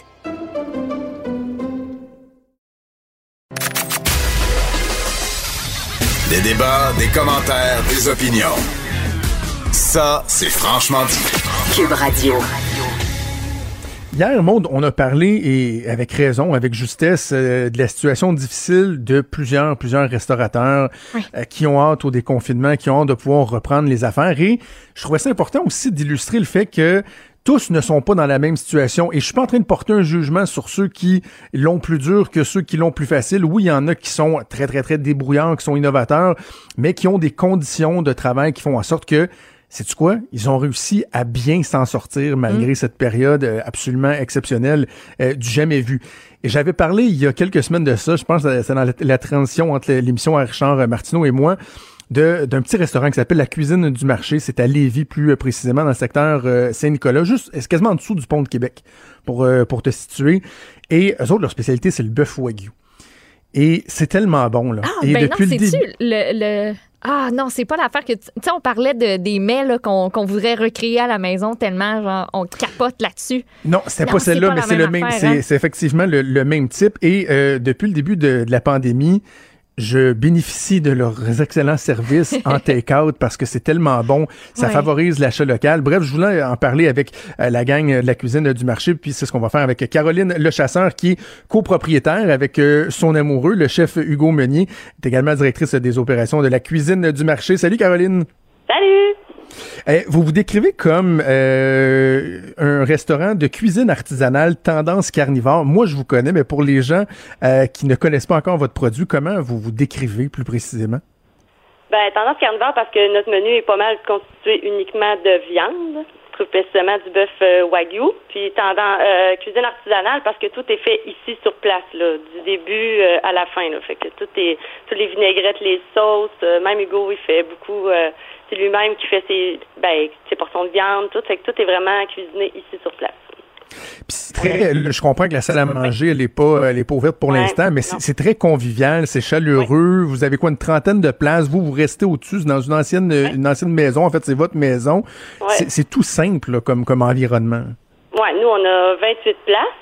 Tu sais, souvent, les gens vont penser que c'est plus difficile quand tu es un petit restaurant, mais je pense que dans plusieurs dans la situation euh, de la restauration au Québec, je pense que c'est plus facile quand tu es un petit restaurant parce que tu es quasiment assuré d'être pratiquement toujours plein. Puis ça crée aussi une proximité avec tes clients, fait que tu les connais bien. Puis là, avec qu'est-ce qui se passe, ben on le voit, là, nos clients sont fidèles, ils veulent qu'on reste ouvert, ils vont tout faire pour nous encourager, fait que c'est une belle formule, disons. OK, dis-moi, Caroline, si on recule là, euh, à peu près deux mois en arrière, là, lorsque on- la pandémie arrive et là, à un moment donné, on annonce la, la fermeture euh, des salles à manger, ça a été quoi votre réaction à Hugo euh, et à toi? Est-ce qu'il y a eu comme une période là, où ouf, il a fallu absorber ça? Qu'est-ce qu'on fait? Est-ce qu'on maintient les activités ou rapidement, vous avez dit non, nous autres, on va s'ajuster? Ben, nous, quand c'est arrivé, je me rappelle, c'était le 19 mars, là, ils avaient demandé de fermer les salles à 50 Fait que là, on avait fait euh, deux jours comme ça. Puis après ça, ben, tous les gens ont cancellé leur réservation qu'il y avait pour la fin de semaine. Parce que là, c'était dans le début, là, il y avait comme euh, plus une peur qui s'était installée. Fait que tout, tout était annulé. Fait que nous, euh, on faisait déjà formule à emporter. C'était simple. On faisait les tartares, les pokéballs à emporter. Puis là, tout de suite, on s'est dit, bon, ben, on va élargir notre menu. Fait que tout de suite, dans la fin de semaine, on a ça d'assaut, on a élargi le menu. Puis là, ben, j'ai commencé sur Facebook à tous les jours publier mon menu, à parler à mes clients, à essayer de les garder euh, toujours en alerte à chaque jour. Puis comme les gens étaient à la maison, on avait des réponses rapides, là, tu sais, ça, ça fonctionnait beaucoup, là, le Facebook, là. Fait que, non, on n'a pas fermé. Fait que je pense que c'était un peu ça l'idée aussi, là. Je pense qu'il fallait embarquer tout de suite dans ça, là, quand on pouvait le faire, là, à l'emporter Ben tout oui. de suite. Parce que, tu sais, il y en a qui ont embarqué peut-être un mois ou deux après, puis les gens avaient déjà pris des habitudes, des endroits où ils allaient. Il y en a qui n'ont pas eu le choix, là. Je sais qu'il y en a qui n'avaient pas le personnel pour rester ouvert, mais je pense que d'embarquer tout de suite, qui était le mieux à faire, si tu pouvais le faire, là. Je pense que ça nous a Euh, aidé, ça. Dis-moi, Caroline, on a entendu beaucoup euh, de, de- de restaurateurs dire bon, bon, on a fait une formule take-out, mais on s'entend que la rentabilité n'est pas là. C'est juste pour rester à flot, de pas être obligé, par exemple, de, de mettre à pied temporairement nos, nos employés. Mais de votre côté, euh, corrige-moi si je me trompe, mais vous avez réussi à maintenir une rentabilité équivalente à ce que vous faisiez avant, mais juste en, en y arrivant autrement, dans le fond. Oui, ben c'est sûr que nous, comme te dis, on a 28 places. Fait que c'est sûr que moi, il fallait au moins que je triple là, le soir, faut que je vende au moins 150 euh, tu repas. Mais là, j'ai comme plus de limite. D'habitude, je suis limitée avec euh, mes places, mais là, j'ai plus de limite. C'est sûr que le restaurant qui a 300 places, ça devient euh, tour de force peut-être de vendre 600 repas take-out. Là. Lui, il a besoin de grande renta- rentabilité. Là. Tu sais, moi, j'ai réussi sincèrement à garder le même chiffre d'affaires. Pour l'instant, là, en tout cas, si, pour l'instant, ça va bien. On espère que ça va rester comme ça dans le temps, parce que c'est sûr que quand ils vont déconfiner, là, ça va être à 50 Fait qu'il va falloir que le, le, le emporter demeure. On n'aura pas le choix, là. Mais c'est ça. Comment vous comment vous l'envisagez, Hugo et toi, Ben, ce déconfinement-là? Parce que c'est pas évident qu'on a une petite salle, là. Ouais. Ben moi, c'est sûr qu'à 50% là, on entend beaucoup euh, parler que ce serait peut-être juste les terrasses. Fait que c'est sûr que moi, ma terrasse, euh, pas si grande que ça non plus, là. Fait que, tu sais, je pourrais peut-être faire deux services de 10 personnes qui fait 20, ce qui est pas mal moins que d'habitude, je fais deux services euh, complets. Ben, c'est certain que je prévois garder mon à emporter, mais tu sais, c'est sûr que les gens, quand ils vont avoir des confinements des restaurants, ils vont avoir envie d'y aller. Fait qu'il va falloir que le à emporter continue. Mais par contre, j'ai remarqué que moi, j'avais des clients que je voyais une fois ou deux par année. C'est qui sont pas des consommateurs nécessairement d'aller au restaurant sauf parce qu'ils ont des jeunes enfants ou pour toute Mhm. autre raison. Là. Fait que eux, je les vois toutes les semaines. Fait que eux, ils veulent que je la garde, ma formule. Fait que tu sais, je suis comme allée me rechercher une autre clientèle que j'avais moins. Fait que ça, c'est ce qui me fait penser que je vais pouvoir garder le emporter. J'aurai pas le choix de toute façon, comme tout le monde. Absolument, absolument. Puis moi, je m'inscris dans cette catégorie-là parce que je consommais vos produits, euh, parce qu'on s'est déjà rencontrés dans des, dans des événements, mais vous aviez un food truck, notamment, je pense, au festival et tout ça. Donc, moi, c'est dans ces occasions-là, je consommais votre produit, mais là, j'ai envie de me déplacer à chaque semaine, euh, d'aller en chercher, puis effectivement, que je vais, je vais, je vais souhaiter que ça, ça continue. Dis-moi, je viens de mentionner le food truck, c'était un truc qui était quand même assez intéressant, j'imagine, pour vous. Mais avec l'annulation des grands événements et tout ça, est-ce que c'est quelque chose qui est encore possible dans votre, dans, dans votre cas? C'est un petit peu plus compliqué pour le camion. Ouais. Parce que là, c'est sûr que tous les événements ont été annulés. Tout ce qu'il y avait, on avait une grosse été devant nous, on avait beaucoup d'événements, on avait beaucoup de corporatifs. Là, pour l'instant, ben, tout est un peu annulé. Là, euh, on prévoyait peut-être le mettre ici dans le cours, parce que nous, il y a un gros projet domiciliaire en avant de notre établissement. Fait que on pensait peut-être le mettre euh, là, mais je pense qu'il y a des restrictions. On peut pas être dans un endroit à Lévis plus que 15 jours euh, consécutifs. Fait que là, ça limite euh, un peu. Fait qu'on sait pas encore euh, qu'est-ce qui va se passer avec les camions. OK. Hey, juste un mot avant qu'on se laisse sur euh, l'utilisation du bœuf Wagyu, qui est euh, le meilleur bœuf qu'il n'y a pas, là, avec le, le, le Kobe beef aussi. Euh, quand- c'est quand même un pari risqué de dire, nous, on va se concentrer sur l'utilisation du bœuf Wagyu, qui est pas connu de toutes les personnes, de, de, de, trouver une façon originale de, l'utiliser? C'était quand même un, un risque important que vous avez pris? Ben nous, en fait, là, on a commencé à faire affaire avec euh, Wagyu Québec, ça fait peut-être euh, sept ans, je pense. Là. Tu sais, le restaurant allait quand même bien quand on l'a acheté, mais je vais t'avouer que c'est quand on a introduit le bœuf que ça vraiment ça a décollé. Tu sais, au début, euh, Hugo il avait acheté euh, un demi, je pense, un demi-bœuf. Il avait tout vendu ses pièces d'avance à des clients qu'on connaissait pour être certain, parce que c'était quand même un investissement là, au début. Donc, ben, quand tu commences. Mais là, par la suite, ben là, c'est ça. Il a développé vraiment, tu sais, euh, on l'utilise à plein de formes. Tu sais, fait, euh, là, comme là, sur notre menu, on a une salade de tataki qui fait avec euh, des contrefilets. On va faire euh, des tacos. Fait que, on l'utilise à plein de choses. Fait que ça permet aux gens d'y goûter sur plein de déclinaisons. Là. Pas nécessairement de payer un steak toujours à 75 tu, sais, tu peux le qu'on l'utilise beaucoup, mais on fait quand même euh, aussi du poisson, le tartare saumon. Souvent, quand on est ouvert, on a un poisson à l'ardoise. Fait que, on fait quand même autre chose. Mais le fait que le bœuf wagyu Québec, on est un des seuls à le vendre à Québec, ben je pense que ça, ça nous crée euh, c'est comme un effet de rareté qui fait que c'est un pari peut-être un peu risqué au départ, mais maintenant, ça fait que les gens se déplacent pour venir manger ça. Fait tu sais, des fois, on, trouve que à chaque place, on a tout un peu la même chose. Fait que nous, on se démarque avec ça. Puis le fait que tout est cuisiné ici, ben, ça, ça démarque encore plus.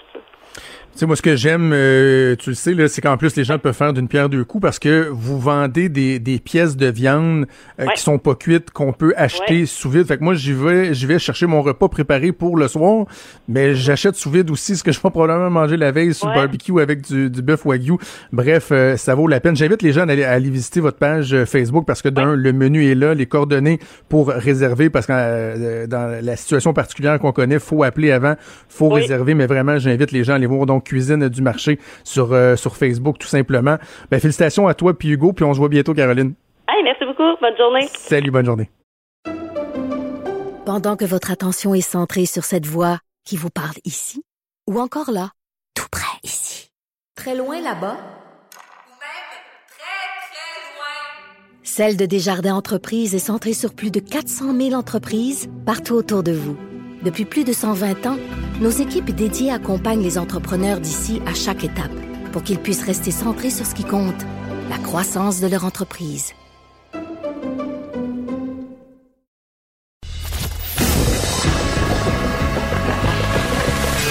Franchement dit. Appelez ou textez au 187 Cube Radio. 1877 827 2346. Oh, que je suis content de parler à notre prochaine invité parce que la dernière fois qu'on s'est parlé, euh, c'était au début là, euh, de la pandémie. Elle est venue en studio à Québec, dans notre studio de la colline parlementaire. Depuis ce temps-là, on se parle, on s'échange souvent, mais on n'a pas eu l'occasion de se parler en ondes. Et je trouvais que la controverse Maxi est une belle occasion d'échanger avec notre collègue Geneviève Peterson qui est en studio avec toi à Montréal. Salut Geneviève. Salut à vous deux. Comment ça va? Écoute, ça va très bien et c'est drôle que tu fasses allusion euh, à la fois où je suis venue animer dans les studios de Québec parce que cette fois-là, je sais pas si tu t'en rappelles, je t'avais écrit après parce que j'étais malade. oui, puis là, la panique s'était légèrement emparée de nous. On avait le goût de désinfecter nos espaces de travail communs euh, très, très beaucoup. Là. Mais rassurez-vous, euh, je n'ai pas eu la COVID-19. à ce jour, je touche du bois à la table en studio. Étant 6 bois, ça devrait faire l'affaire. Et c'était drôle parce que non seulement tu avais utilisé notre studio, mais en attendant ton émission, tu avais utilisé mon bureau euh, je dans sais, la salle j'avais des nouvelles. souillé tous tes espaces de travail, Jonathan. Et là, déjà que mes, mes, mes collègues à l'Assemblée nationale ne tripaient pas que j'avais une blonde médecin puis que je revenais de voyage en plus. Ouais. Écoute, en cachette, là, j'ai Wow. tout désinfecté mon bureau. puis Je me suis dit, faut pas que je leur dise que Geneviève elle a un petit rhume Ah non. et, et, et qu'elle a peur que les gens soupçonnent que, parce que toi, je pense pas que tu pensais que tu l'avais. Mais Non, revenais- Bref, euh, C'est-tu dans le temps que tu revenais de Berlin? Exactement. Moi, c'est En ça. plus, la- c'est oui, ça qui ajoutait à la chose. Ça ajoutait Voilà. un peu à la chose, sauf que moi, je fais de l'asthme dans la vie. Donc, dès que je suis malade, je tousse comme une damnée, comprends-tu? Donc, Autrement dit, je tousse de novembre à juin, nonobstant la. COVID. Donc, les gens, euh, en ce moment, je, je me tape des regards haineux dans l'épicerie euh, parce que je suis allergique au pollen. Puis je Le tousse. Qu'est-ce que tu veux? C'est ça. Exact. On, on a la même euh, la même réalité. Écoute, euh, je voulais qu'on parle de la controverse de Maxi euh, Ouais. ensemble. Je le disais tantôt euh, dans la transition euh, entre l'émission Archambre puis la mienne que je trouve ça le fun qu'on soit des animateurs qui n'avons pas tous euh, la même opinion. Puis on est capable de jaser, on est capable de, de, de débattre de nos idées de, de façon tout à fait respectueuse. Je vais te lancer de la façon suivante. L'annonce de Maxi, chère Geneviève, en quoi elle est grossophobe? Ben, c'est une vaste question. Il y a beaucoup de choses à dire euh, avant de se demander si cette annonce-là, elle est oui ou non euh, grossophobe et en quoi elle l'est. Euh, la première, c'est que c'est facile de dire euh, ah, on peut plus rien dire, on a c'est de l'humour, vous avez pas de sens de l'humour. Ça, c'est la première chose. C'est- C'est c'est ma position de départ, la position facile de dire ben écoute, là, c'est drôle, là, on a tous engraissé durant la COVID-19. C'est ça la joke. Maintenant qu'on a dit ça, euh, pour avoir parlé souvent de grossophobie à mon émission avec des personnes qui sont grosses, je le vois en quoi ça peut être excessivement blessant pour certaines personnes de regarder une publicité comme ça pour plein de raisons. Mais avant, j'ai envie de dire, j'étais un peu mal à l'aise que ça soit moi qui parle de ce sujet-là. C'est sûr, j'ai une tribune, j'en ai profité pour essayer un peu de faire de la sensibilisation, mais je trouverais ça le fun que dans ce genre de débat-là, on donne la, la, parole à des personnes grosses qui le vivent. Parce que moi, j'ai beau essayer de me mettre dans la peau d'une grosse personne, c'est impossible. J'en vis pas de, discrimination parce je me que. suis dit la même affaire, ouais. Geneviève, à matin. Je me faisais la réflexion quand Joe m'a demandé c'est quoi ton opinion là-dessus. J'étais comme on dirait que je me sens, puis hmm. excusez-moi le gros le, mot, mais fucking pas bien placé pour en parler parce que je comprends pas c'est quoi se faire stigmatiser puis se faire rire de soi parce que c'est ça qui arrive bien souvent à cause de son poids parce que moi, ça a l'air que je corresponds aux 10 standards de beauté, puis je suis mince, puis je suis née de même. Fait qu'on dirait que je Mais les filles, les filles, rassurez-vous, parce que moi, je, moi je, tu vois, je suis overweight, là je fais pas une obèse morbide, mais je suis overweight, puis je, je c'est pour ça que je trouvais ça intéressant d'en débattre, parce que moi, je serais capable de vous amener des arguments à l'effet que je trouve ça particulier qu'un gars, c'est drôle de dire qu'il est gros, mais qu'une fille, il faudrait pas lui dire, moi, quand je me fais faire des jokes sur le fait que j'ai engraissé les dernières années, je trouve, je trouve pas ça le fun, mais malgré ça, la pub de Maxi, celle-là prise à part, je pas capable de. J'ai de la misère à voir en quoi il y, a, y, du shaming, là. Puis je m'excuse de l'anglicisme, là, je, je, sais pas c'est quoi le bon mot en français, mais je, je, partage tout à fait ce que tu dis, puis je comprends les intervenants que tu as pu euh, euh, interviewer dans, dans, dans, les dernières années, quand on parle du jugement, euh, de la critique, du sentiment de honte qu'on tente d'inculquer dans ces gens-là. Mais même de la non-égalité des chances. Oui, mais attends, c'est ça. Là. Non, c'est pas ça, sauf que ça entretient. Rire des gros, c'est un peu la dernière forme de discrimination socialement acceptable parce que on nous bombarde d'un discours sur la bonne alimentation, le poids santé, l'équilibre c'est comme de dire que les grosses personnes, en fait, si elles sont grosses, c'est de leur faute. Et de faire un lien direct entre l'obésité et la d'ingérer de la nourriture, de la façon dont c'est présenté dans la publicité, je suis désolée, mais oui, c'est grossophobe. Et on a juste un peu circulé sur Internet pour voir à quel point les gens. Et moi, la première, là, on, on vit dans une société grossophobe. On s'est fait bourrer le crâne avec ça. Et on pourrait, au lieu de se dire c'est pas grossophobe, faire un petit exercice d'introspection. Demande-toi, Jonathan, sérieusement, si la publicité t'aurait fait autant rire si le personnage avait été mince. Si la réponse est non, ben c'est que toi aussi tu as des préjugés à l'égard du poids, c'est-à-dire le préjugé selon lequel les personnes grosses c'est des personnes qui mangent trop. C'est pas grave, c'est pas la fin du monde, mais je trouve que la première étape c'est s'en rendre compte de ça, de l'adresser pour utiliser du très bon français. Puis c'est difficile de pas être grossophobe dans une société qui renforce sans arrêt tous les stéréotypes et je veux juste te dire là puis J'en parle à mes amis qui sont grosses. Euh, hier, avant d'écrire ma chronique, j'ai écrit à une couple de filles qui sont des militantes, qui sont grosses pour un peu sonder le terrain. Puis moi, je vais être super honnête, puis ça me dérange pas de le dire en ondes, là, j'en ai des troubles alimentaires. Mon pire cauchemar, c'est de devenir grosse. OK? Si tu me mhm. dis demain, Geneviève, tu vas prendre 30 livres, je pleure, je veux rien savoir. C'est grossophobe. Tu sais, je le suis grossophobe, mais je trouve ça important qu'on se questionne sur cette pub-là. Puis moi, je vais aller plus loin que ça tu sais, à, l'époque où est-ce qu'on est qu'on est en ce moment, je ne vois pas comment des gens dans une agence de pub ont pu s'asseoir, que ce soit grossophobe ou pas, là. On n'est même pas là, là. Et se dire que c'était une bonne idée. Et se dire que ça allait pas faire une tempête. C'était évident que ça allait mal passer. Donc ça, je me l'explique très mal. mais depuis le début de la pandémie, on l'entend partout. C'est pas comme si cette pub-là était venue euh, illustrer quelque chose que personne personne n'avait évoqué. Tu sais, je disais un peu plus tôt, même Mario Dumont avec Benoît Dutrisac a fait des blagues sur le fait que ces chemises sur mesure, que d'habitude, ils ont déjà les, euh, ces mensurations, puis il y a juste à en recommander sur Internet, que là, ils n'osaient pas en, commander parce que ça va lui péter sur le dos, puis il sera pas confortable. Il y a eu des caricatures. Il y a mais c'est quelque chose qui était beaucoup évoqué depuis le début de la pandémie, là, les ceintures qui pètent. J'ai envie de te dire que j'ai reçu des nutritionnistes à mon émission qui vont dire que tout ce discours-là, malheureusement, contribue à la grossophobie. Moi aussi, engraissé depuis le début de la pandémie, là, puis j'aime pas ça, puis ça me gosse.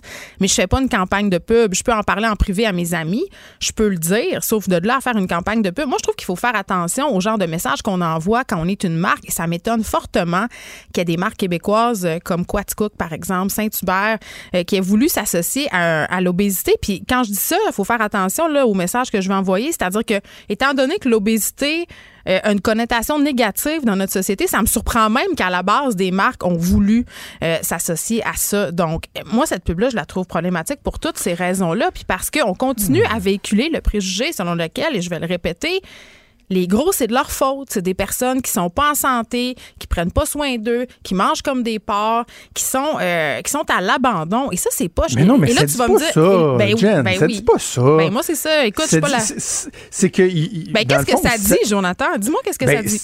Ça dit une évidence. Et la preuve, c'est ça, dans- si j'étais bien, bien, bien démagogique, j'aurais quasiment envie de dire que les gens qui disent que c'est grossophobe, c'est quasiment comme si eux-mêmes étaient grossophobes parce qu'ils disent qu'il faut, faudrait pas le dire que de manger beaucoup, beaucoup, beaucoup, beaucoup, beaucoup, plus que d'habitude, un des risques, c'est peut-être que tu prennes quelques livres. Alors que tout le monde le dit, c'est une évidence. Tu sais, toi-même, tu l'as dit, ben on a tous un petit peu engraissé. C'est une évidence. Mais Et le là, problème- tu prends pour faire de l'humour, la publicité, tu prends un trait, tu le grossis un peu, excuse-moi de- le terme grossir, là, mais tu l'amplifies un peu. Et, et- et- et c'est ça la publicité, c'est ça de l'humour. Et je, trouve qu'il n'y a pas personne, tu sais, dans la publicité, il dit pas mon gros Christy de cochon, tu manges comme un porc, c'est pour ça que t'es gros. Ben, c'est ça quand même. ça le message, c'est quand même si tu manges trop, tu vas être gros, puis être gros, c'est négatif. On s'entend, là. Être gros, c'est négatif. Socialement, là, il y a personne. Est-ce qu'on a encore le droit de dire que, par exemple, euh, l'obésité morbide, c'est quelque chose qui peut euh, engendrer des problèmes de santé? Bien sûr. Tu sais, il y a, sûr. entre euh, favoriser l'acceptation de soi, écoute ça, j'en suis totalement. Revoir nos standards de beauté, j'en suis totalement. Mais de dire, par exemple, que c'est de la grossophobie, d'évoquer le fait que, ben, il y a des problèmes, par exemple, cardiaques, euh, de, Ouais. de pression Moi, artérielle, ça etc. Non, je dis pas ça. Puis en même temps, euh, ton affaire de revoir les standards de beauté, là, moi, je suis même pas là-dedans. Là, J'ai pas peur de dire que les corps gros, je trouve pas ça beau. Qu'est-ce que tu veux que je te dise? Parce que je suis conditionnée de même. On vit dans une société qui est comme ça. J'aimerais ça pas être comme ça. Je fais beaucoup de travail pour pas être comme ça, mais je, je doute que je vais y parvenir un jour. Mais par rapport à la question euh, des problèmes de santé, oui, l'obésité, c'est un facteur qui contribue à avoir des facteurs de, euh, de risque, mais ce n'est pas le seul facteur. Et moi, c'est contre ça que j'en ai. C'est de tout le temps faire l'association euh, poids, alimentation. Le, être gros, c'est un choix. Être, parce que tu es gros, c'est de ta faute. Parce qu'il y a toutes sortes d'autres facteurs qui influencent ça. Par exemple, la génétique, le fait qu'on ait fait, oui ou non, des régimes. Tu sais, il y en a plein de facteurs qui influencent. Donc, ça contribue à alimenter les préjugés alors qu'on est dans une discussion sociale depuis quelques années. Et je trouve que c'est une bonne chose. Euh, on se questionne sur la façon dont on parle. Puis, tu sais, là, on parle des gros, mais est-ce que tu me dis tantôt, euh, moi, je trouve ça poche qu'à moi, on puisse dire, euh, hey, Joe, t'as engraissé un peu, alors que les filles, il faut pas leur dire ça. Moi, euh, ça fait souvent, là, on en a parlé souvent, toi puis moi, ensemble, Mhm. Jonathan. On devrait arrêter de commenter le corps des autres. Ça va faire. Tu sais, c'est assez. Puis ça, c'est- cet écœurant titre-là, selon moi, a beaucoup contribué à la mauvaise réaction par rapport euh, à cette pub de Maxi. Et on aurait pu faire une pub vraiment là euh, autrement, mais on a choisi de rire d'une personne grosse. Si le personnage était pas devenu obèse, il y avait pas de concept. Donc moi c'est ça que je questionne. C'est pas drôle rire des gros, c'est pas drôle. J'ai une question Ouais. pour vous deux. Le fait qu'on ait vraiment grossi Martin Matt, que ce soit pas le vrai Martin Matt, qu'on ait vraiment. Ça, c'est encore pire. Le costume, c'est ça qui a insulté le monde encore Ben, plus. Est-ce que c'est ça qui est plus insultant? Je vous pose la question. Est-ce que ça aurait pas été moins insultant si Martin Matt s'était juste présenté en étant comme Un petit bod. Martin Matt avec son petit, euh, je sais pas si c'est une petite bedaine, j'en ai aucune sainte idée, puis je m'en Un petit comme dans l'an 40. Mais ça, ça aurait-tu moins choqué qu'ils disent, hey, moi, là, avec mes petites tomates, j'ai les trempes dans Quatico, bloubli, bloubla, avec des affaires qui se peuvent même pas. Ouais, Est-ce pense que ça, ça aurait mieux passé? Je pense que oui, parce que ce qui a choqué les gens aussi, euh, ce que j'ai lu beaucoup, les commentaires sur des groupes et tout ça, c'est le fait que ça soit vraiment de la grosse obésité, puis justement que ça soit un déguisement, un gros fatso. Tu sais, les gens ont été très, très insultés. C'est comme si ça ajoutait l'insulte à l'injure. Donc, vraiment, euh, je pense que oui, je pense que la, la question est, C'est très drôle. Moi, bonne. je trouve ça, ça- ça- ta question est, est vraiment intéressante, mais moi, je trouve que ça venait comme justement caricaturer la chose encore Oui, mais plus. tu trouves pas que ça fait, tu trouves pas que ça fait comme j'ai mangé comme un porc, j'ai perdu le contrôle, donc je suis devenu un Ah gros non, mais attends, obèse attends, attends, attends, attends, attends, attends, OK, je, te, je te le présente autrement. Si euh, ça avait été Martin Matt, mais qui a pas vraiment engraissé, qui, qui est présenté autrement, là, est-ce qu'on des gens auraient dit que c'était bien épouvantable de dire que ça, c'était gros, tu sais? C'est ça, ça c'était gros, fait que les autres qui sont un peu plus gros que ça, c'est quoi? C'est des gros porcs, c'est- tu sais? Mais, tu Vraiment, je pense que c'était euh, damn if you do, damn if you don't. Non, je pense que ça aurait été vraiment une bonne idée de choisir un autre concept. tu sais, comme, mettons. Ah, je sais pas, je Elle- sais elle pas. tellement Écoute, moi, je belle, trouve cette a campagne de pub. Et puis, c'est ce que je trouve euh, dommage, Jonathan, c'est que Maxi, là, et moi, je veux juste dire, là, j'adore Martin Matt. Je trouve que c'est un gars brillant. Ben oui, je trouve que c'est un gars intelligent. Je trouve qu'il a une écriture exceptionnelle. Vraiment. Et, et cette campagne qu'il fait avec Maxi depuis le début, je la trouve brillante. Et par ailleurs, et ça, je veux le souligner parce que Maxi s'est excusé. Je trouve ça quand même très, très bien, là. Euh, ils ont entendu. Puis, tu sais, le fait aussi de s'aliéner une bonne partie de leur clientèle, ça non plus, c'est pas le fun. Il y a beaucoup de personnes grosses qui font leur épicerie chez Maxi en passant, là. Donc, ces gens-là étaient pas contents. Et euh, cette campagne, euh, depuis le départ avec Martin Matt et Maxi, cette association, c'est le fun parce que dans les pubs, je sais pas si vous vous en rappelez, mais il y a beaucoup de diversité de corps. Et vraiment. Et d'âge aussi, Oui, et même. vraiment. Et, et donc, d'associer un certain type de nourriture à des grosses personnes, c'est comme de dire aussi, les gros, ils mangent juste de la nourriture transformée, juste de la junk, juste des affaires pas bonnes. Tu sais, fait a ça aussi là-dedans. En tout cas, moi, je trouve ça intéressant qu'on qu'on réfléchisse à tout ça. Moi, je pense que la publicité, elle est grossophobe. Est-ce que les publicitaires et Martin Matt ont voulu mal faire, ont voulu faire une pub? euh, Ben non, clairement C'est pas. sûr Ben que non. non. C'est sûr que non. Mais je trouve ça intéressant qu'on réfléchisse collectivement au message qu'on envoie, surtout quand on a du pouvoir comme une grande marque comme ça. Est-ce que ça peut faire à une certaine partie de notre clientèle, puis aux jeunes qui écoutent puis qui voient ça? Je trouve ça intéressant qu'on ait la discussion, qu'on en parle. Peut-être que j'ai tort. Euh, Peut-être que c'est vous autres qui avez raison. Mais moi, quand je l'ai vu, je suis même pas grosse, puis j'ai eu un petit pincement. Ça, ça me, ça m'a heurté. Moi, je me suis dit dès le départ, c'est Ça va faire de la merde. J'ai dit, c'est sûr, cette pub-là. Mais, mais, teuf mais ça démontre à quel point on a, on a atteint un niveau de, de sensibilité. Non, ça démontre- ça démontre qu'on a Non, atteint un niveau de déjà, juste avoir- réflexivité. Non, mais je veux dire, écoute, on s'entend-tu, là, on revient souvent à cet exemple-là, mais juste des sketchs d'RBO là, des années 80, on s'entend-tu que Oui, il n'y a plus grand-chose qui, est à- possible. on faut être vit- prudent, prudent, prudent, Ben, prudent, les pincettes tout le temps. Non, on vit dans une époque, l'être humain évolue, la société évolue, la pensée évolue. Il y a des choses qui n'étaient pas acceptables en 1960 euh, qui étaient acceptables en 1975 qui ne le sont plus aujourd'hui. Et c'est une bonne chose. Et je vais aller plus loin que ça. Les- pour qu'une pub Mais- soit efficace, elle doit s'inscrire dans son époque. Et je ne vois pas comment les gens qui étaient dans cette campagne-là ont pu penser que cette pub-là allait passer à l'époque dans laquelle on évolue. Qu'on soit d'accord ou pas. Je termine, Geneviève, avec un, un clin d'œil parce que Maude, j'ai repensé à la chronique de, de Stéphane Plante un peu plus tôt cette semaine qui nous parlait des, euh, des biopics à venir. Et euh, Stéphane nous disait qu'il y avait en préparation, c'est encore embryonnaire, mais un biopic sur Michael Jackson. Et je soulevais le point à savoir, est-ce qu'ils vont engager deux acteurs pour le jouer à l'âge adulte? Parce que clairement, il, sa, sa couleur de peau a tellement changé qu'il était plus blanc que Ouais, bien des blanc blancs blanc. à la fin. Fait que je disais, est-ce que tu prends deux acteurs? Est-ce que tu prends un acteur noir que tu vas faire un whiteface? Est-ce que tu prends un acteur blanc que tu vas faire un blackface? Bref, je- on, on blaguait un peu, mais on disait, c'est tellement rendu sensible que probablement que juste ça, ce sera un motif pour ne pas faire le film.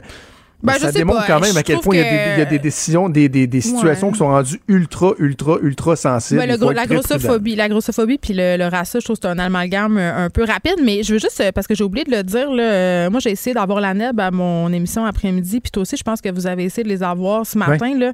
Euh, la NEB, quand même, puis ils m'autorisent à dire ça, là, ne veulent pas faire de sortie parce qu'ils reçoivent des menaces. Non, mais non. faut Leurs pas, faut employés, pas, faut donc, pas. les gens Caroline. sont très, les gens sont très violents et je trouve ça dommage. Vraiment là, je trouve ça important qu'on dise, regarde, on, on en parle, là, on n'est pas d'accord, on n'est pas en train de s'insulter, on n'est pas en train de se crier des noms. Je tire pas les cheveux à Geneviève non, plus. Non, On puis est correct, on est à je- deux mètres. Je trouve ça intéressant qu'on puisse réfléchir ensemble dans des points de vue qui sont divergents, puis peut-être chacun de notre bord faire notre bout de chemin. Fait que les menaces, Absolument. la gang, là, sérieusement, c'est non. Là. Pas de menaces. Absolument. D'ailleurs, prenez exemple sur ce qu'on vient de faire euh, les trois ensemble. Sur les médias sociaux. et de discuter. Oui, ma voilà. boîte est pleine Hey, de haine. Merci. hey, Geneviève, merci, on t'écoute à 13h sans faute. Merci. Salut. Vous écoutez Franchement dit. Et là, on tombe vraiment dans le domaine de mon Dieu qu'on aime ça, se créer des problèmes au Québec. Mon Dieu qu'on aime ça, rendre les choses qui pourraient être simples tellement compliquées.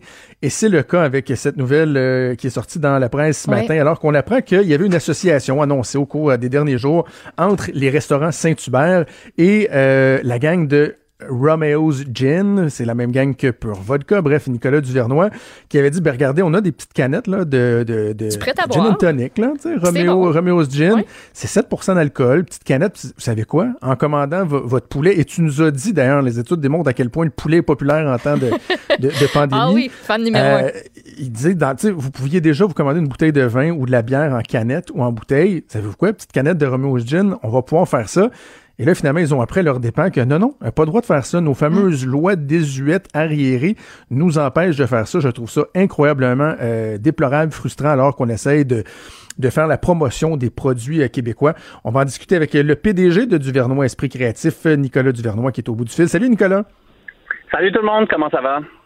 Ça va bien. Écoute, je trouve ça dommage parce que euh, la dernière fois qu'on, ben, la première fois qu'on s'était parlé, je, regardais ça, c'était le 23 mars, alors que euh, vous aviez annoncé que ta gang changeait la, production, puis au lieu de faire de l'alcool pendant un bon bout, vous étiez pour faire du, du gel désinfectant pour les mains. Puis tu sais, c'était le fun. On dit il y a quelque chose de positif là-dedans. Tout le monde se serre les coudes. Mais là, malheureusement, le contexte est un petit peu plus déprimant aujourd'hui. Parce que il y a quelque chose de, profondément ridicule, je trouve, dans, ça. Premièrement, j'ai envie de te dire, est-ce que tu te demandais, est-ce que tu as été surpris d'apprendre que ce que vous aviez mis de l'avant comme initiative Saint-Hubert euh, et toi, c'était pas légal carrément? Bien, c'est sûr qu'on est surpris de ce côté-là, parce que quand on fait quelque chose, autant mon entreprise que Saint-Hubert, on s'assure euh, d'avoir euh, toute la loi de notre côté. on s'entend qu'on n'est plus on n'est plus le, le, le, pur vodka d'il y a 15 ans qu'on savait pas trop quoi faire. Aujourd'hui, on est quand même une grande entreprise, donc c'est sûr qu'on on, on s'assure que d'être plus euh, blanc que blanc.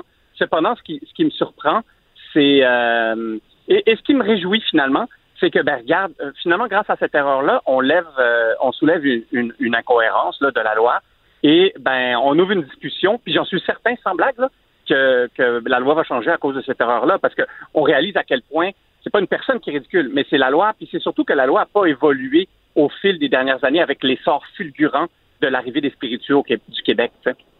Qu'est-ce qu'elle dit, la loi, en fait, Nicolas? Il est où le problème? En quoi cette... Tu sais, je, ben, pense que tu le mentionnais dans un article ce matin qu'on ne puisse pas nécessairement acheter un 41 de, de, de, de fort au restaurant, je comprends, mais qu'est-ce qui fait que c'est pas légal dans ce cas-ci? Ben, c'est une technicalité de, de, production. Donc, j'aurais le droit de vendre un Romeo Gin Tonic euh, mais si l'alcool euh, de base, donc, était à base de malt, donc, euh, disons comme une bière modifiée. Mais vu que mon alcool est à base de spiritueux, euh, ben là, j'ai pas le droit. Peu importe le format, peu importe le pourcentage. Parce qu'on s'entend que si c'était une question de, de, sécurité, de santé publique, ben je le comprends absolument. Mais moi, c'est un format de 250 ml à 7% Mais on a le droit de vendre la, du vin à, à, à, trois fois le volume puis à deux fois le pourcentage d'alcool. Donc là, j'enlève ce, ce, ce, critère de, de santé publique. Ensuite, euh, j'enlève le, critère de bon, ben c'est compliqué à transporter. Une canette, c'est bien plus facile à transporter quoi que ce soit. En plus, nous, nos produits, contrairement aux bouteilles de vin, sont recyclables, recyclés euh, à l'infini, hein, c'est en aluminium. Donc, ça, il y a beaucoup de points là que que, que, que, je comprends pas nécessairement, mais, mais je suis de bonne humeur aujourd'hui parce que je vois le tollé que ça crée. et, et finalement, j'ai pas vendu une canette de plus, mais peut-être que ça va permettre à toute l'industrie d'avancer. Parce qu'on se rappelle que moi, bon, c'est un produit qu'on allait vendre, mais il y a 17 produits prêts à boire euh, au Québec, québécois, là, de distilleries québécoises, qui, si la loi change, pourraient vendre. Donc, c'est encore, c'est presque encore mieux que mon, mon affaire n'est pas passée et que les autres vendent pas, que mon affaire n'a pas passé, mais que peut-être que 17 d'entre nous vont pouvoir vendre. Tu comprends? Et si je, si je t'invitais à faire, euh, à jouer au devin, à faire une prédiction, est-ce que tu penses que le chemin emprunté va être celui d'une modification temporaire à cause des circonstances actuelles, puis que là, bon, les autorités pourraient voir que ça se passe bien, il n'y a pas de dérapage, et, pérenniser une modification comme celle-là, ou tu penses que euh, rapidement, on pourrait changer de, de, façon permanente la loi? Euh, ben, moi, je crois que au début, ça va être temporaire de par la complexité de changer une loi. Euh, moi, je suis, pas, je de formation. Hein. Moi, j'ai fait sciences politiques. Fait que là, je comprends toutes les dédales administratives et c'est complexe. Cependant, c'est clair que ça va devenir euh, euh, pas temporaire, là, mais à, temps, à temps plein, entre guillemets, parce que c'est rare, c'est rare qu'on passe un projet de loi qui est win-win-win. La SAQ va faire plus d'argent parce qu'ils vont vendre plus de canettes aux restaurateurs à des belles marges. Le restaurateur va pouvoir offrir une offre de plus d'origine québécoise, donc c'est génial. Et le, le, le, le producteur, moi, euh, ben, va pouvoir vendre euh, plus de canettes. Surtout que là, nos canettes, nous, notre gros, notre grande offensive cet été, c'est de faire tous les festivals. on, on est bien parti. Ben, je vais la faire dans ma douche. Fait que, fait que tu sais, puis et le, et le consommateur est gagnant parce qu'il reçoit en plus un produit québécois. Euh, tu sais, franchement là, euh, on parle d'entrepreneuriat québécois depuis trois mois. On parle de l'importance de supporter les entrepreneurs. On parle de comment sauver surtout l'industrie de la restauration cette, cette erreur-là répond à tous les critères. Ben Donc, c'est une super belle erreur et j'espère qu'on m'écoute et qu'on va faire un changement je le répète, pas juste pour moi, mais pour toute l'industrie des spiritueux québécois. J'espère, Nicolas, parce que, euh, tu sais, puis on reconnaît ton, ton, ton, positivisme, ton optimisme, mais c'est dur de pas y voir euh, une certaine hypocrisie, justement, tu sais, dans le fameux message de la fierté des entrepreneurs, puis hey, l'achat local, l'achat local. On devrait pas mettre des bâtons dans les roues de nos entrepreneurs, on devrait leur faciliter la vie, on devrait les mettre en vitrine, puis là, c'est carrément le contraire qu'on fait avec ça. Ouais. Ben, je te dirais que moi, ce qui m'a sauté aux yeux, c'est que la personne euh, qui était responsable, qui, qui, a envoyé une lettre là, à, Saint-Hubert, puis je crois à l'Association des restaurateurs du Québec, aurait plutôt dû euh, euh, réfléchir, puis, appeler son boss, puis dire Hey, regarde là, ce qui se passe. Je crois qu'il y aurait peut-être une modification à faire. Tu sais, là, on a puni plutôt que réfléchi. Puis tu ne peux pas montrer à un enfant, tu sais, si on prend l'exemple de l'enfant, comment faire la bonne manière ou comment évoluer si c'est que d'une punition la, Régie des alcools et, des Jeux du Québec ont, une raison d'être et ils sont importants. Cependant, ce qu'ils devraient faire, c'est de, suivre l'évolution de la consommation du public. On ne veut pas se retrouver en retard comme on a été en retard dans le commerce électronique, puis on voit à mhm. quel point ça, nous fait mal. Aujourd'hui, là, euh, ça fait dix ans que j'ai vendu euh, ma première bouteille de Purot. On était les premiers, OK? On était les pionniers au Québec en, en mhm. spiritueux. Et en dix ans, il y a plus de 60 producteurs qui ont vu le jour. Donc, c'est sûr que la loi n'a pas euh, n'a pas n'a pas suivi cette fulgurante euh, euh, ascension des spiritueux du Québec. Et puis, bon, ben, se draper de l'achat local, ben, c'est exactement ça mon point c'est que là, c'est deux entreprises québécoises, parce que Saint-Hubert, c'est une entreprise québécoise. Tout le monde me dit, oui, mais ça, la, structure coopérative en haut, ça appartient à des Ontariens. Mais Saint-Hubert, c'est des restaurants franchisés. Puis c'est des, c'est, des franchisés québécois Absolument. qui emploient des Québécois. Le siège social est au Québec, puis les dirigeants sont au Québec. Donc moi, j'appelle ça une entreprise québécoise, selon ma définition. Mais tout ça pour dire que, imagine tous les restaurants pourraient euh, offrir cette offre de plus. Mais ça serait génial pour l'industrie, la meilleure manière de sauver l'économie au Québec, c'est qu'une entreprise québécoise donne un, contrat à une autre entreprise québécoise et que le consommateur québécois achète donc cette nouvelle, euh, cette nouvelle, cette nouvelle offre. C'est comme ça qu'on va s'entraider. C'est pas en disant t'as pas le droit de faire ci, t'as pas le droit de faire ci, t'as pas le droit de faire ci. Nicolas Duvernois, j'ai comme une grande question que je me pose parce qu'on dirait que on le voit un peu aussi avec les restaurateurs qui disent ben présentement on aimerait ça nous aussi en vendre de l'alcool. On le voit avec toi qui as voulu faire une association avec Saint-Hubert pour vendre de l'alcool pour trouver un moyen différent. Comment ça? On a donc bien de la misère, on dirait au Québec, on est donc bien Est-ce qu'on est frileux? Comment ça on, on a de la misère de même? Oui, oui oui, on est on est extrêmement frileux, mais mais mais c'est que la loi n'a juste pas évolué. Euh, pourquoi? Puis, puis, je le mets, puis sincèrement, je le mets pas sur le dos de, de aucun politicien ou fonctionnaire. C'est juste qu'en dix ans, ça a explosé à une vitesse grand V. Mm. regarde, regarde ce qui se passe avec les Netflix de ce monde, les Amazon, les Uber. Pourquoi on, on, on trouve que c'est inadmissible? C'est parce que la loi sera toujours moins rapide que l'entreprise privée, de par sa, sa réalité d'être une loi publique. Donc, il y a des débats, il y a de l'ostination, il y a, il y a tu, comprends à quel point ça peut être compliqué de changer ne serait-ce qu'un tout petit détail dans la loi. Donc, pendant ce temps-là, l'entreprise privée innove et dépense la réalité de la loi. Donc, il faut en perpétuel, il faut que perpétuellement, on se penche sur toutes les lois, puis toujours les, adapter à la nouvelle réalité. Mais je suis convaincu que, ça va changer parce que, comme je le dis, là, tu je fais pas une job de lobbying en ce moment je fais une job de oh my god, c'est tellement logique qu'on fasse ça. C'est ben oui. une logique là, ben, que j'offre. Là. C'est pas euh, Nicolas Duvernois veut juste vendre ses affaires tout seul. Là, tu comprends? Non, non, absolument. Est-ce que tu as eu des signaux depuis ce matin? Y a-tu euh, des, des décideurs? Ben moi, j'ai eu des milliers et des milliers de commentaires de, de, de personnes qui étaient déçus que, que, hier, ils étaient contents d'aller commander du saint ce soir, euh, hier soir. Mais euh, j'ai des milliers de personnes qui disent, ben écoute, tu as extrêmement raison. Il y a, il y a un, un, mixologue qui a, plusieurs bars à Montréal, euh, Kevin Demers, qui a, qui, a, fait un peu une sortie sur Facebook qui était très intéressante aussi, où là, c'est pas le temps. Là, c'est euh, écoutez-moi, euh, ben, selon moi, là, je, veux bien m'exprimer, mais je dis pas de pas respecter les lois, mais je dis que maintenant plus que jamais, il faut une certaine flexibilité et une rapidité d'exécution sur sur les lois, parce que on s'entend, les restaurants, ça fait trois mois qu'ils vont bientôt être fermés. Fermés, là, pas comme un peu ouvert, fermé total. Les bars à cocktail aussi. Est-ce qu'on les laisse juste crever comme ça? Sans blague, là. C'est vraiment une question que je pose. Parce que c'est ça, parfait. On, est tous d'accord. une des richesses, autant dans la ville de Québec que Montréal, que d'ailleurs, d'ailleurs, euh, qu'ailleurs euh, en province, c'est justement toutes ces bars, ces restaurants, ces petits comptoirs qui ouvrent, puis qui ont des chefs, puis des mixologues exceptionnels qui travaillent derrière. Puis là, eux, ils sont chez eux, ils se tournent le pouce là, à 2000 pièces par mois. Euh, ils veulent pas être là, là. Ils ne veulent pas être là. Ils veulent Ouais, c'est ça. innover. Ils veulent aller vite. Ils veulent bouger. Puis ils veulent survivre. Tu sais, et, et je vais terminer là-dessus, Nicolas, mais on- quand on regarde les entreprises qui réussissent, là, on va parler de, de- de différents facteurs, mais notamment l'ingéniosité, la flexibilité, l'agilité. Ça, vous l'avez. Par contre, il faut que les, les autorités suivent aussi. Il faut qu'ils soient capables d'emboîter le pas pour euh, vous permettre euh, de maximiser votre, euh, votre potentiel. Ben, Nicolas Duvernois, PDG de Duvernois Esprit Créatif, euh, no- notamment derrière le Romeo's Gin Ça et euh, soif, le toi? pur... Ah oui, ça me donne soif. Le Ça me pur- donne la pure vodka. Merci, Nicolas. On va, on va espérer que ça change bientôt. Bon, je vous reparle. remercie beaucoup. Puis euh, vous savez quoi? C'est- je suis content d'avoir fait cette erreur-là parce que ça pousse à la discussion. Absolument, absolument. Un bel accident. Merci, Nicolas. Pendant que votre attention est centrée sur vos urgences du matin, vos réunions d'affaires du midi, votre retour à la maison ou votre emploi du soir, celle de Desjardins Entreprises est centrée sur plus de 400 000 entreprises à toute heure du jour.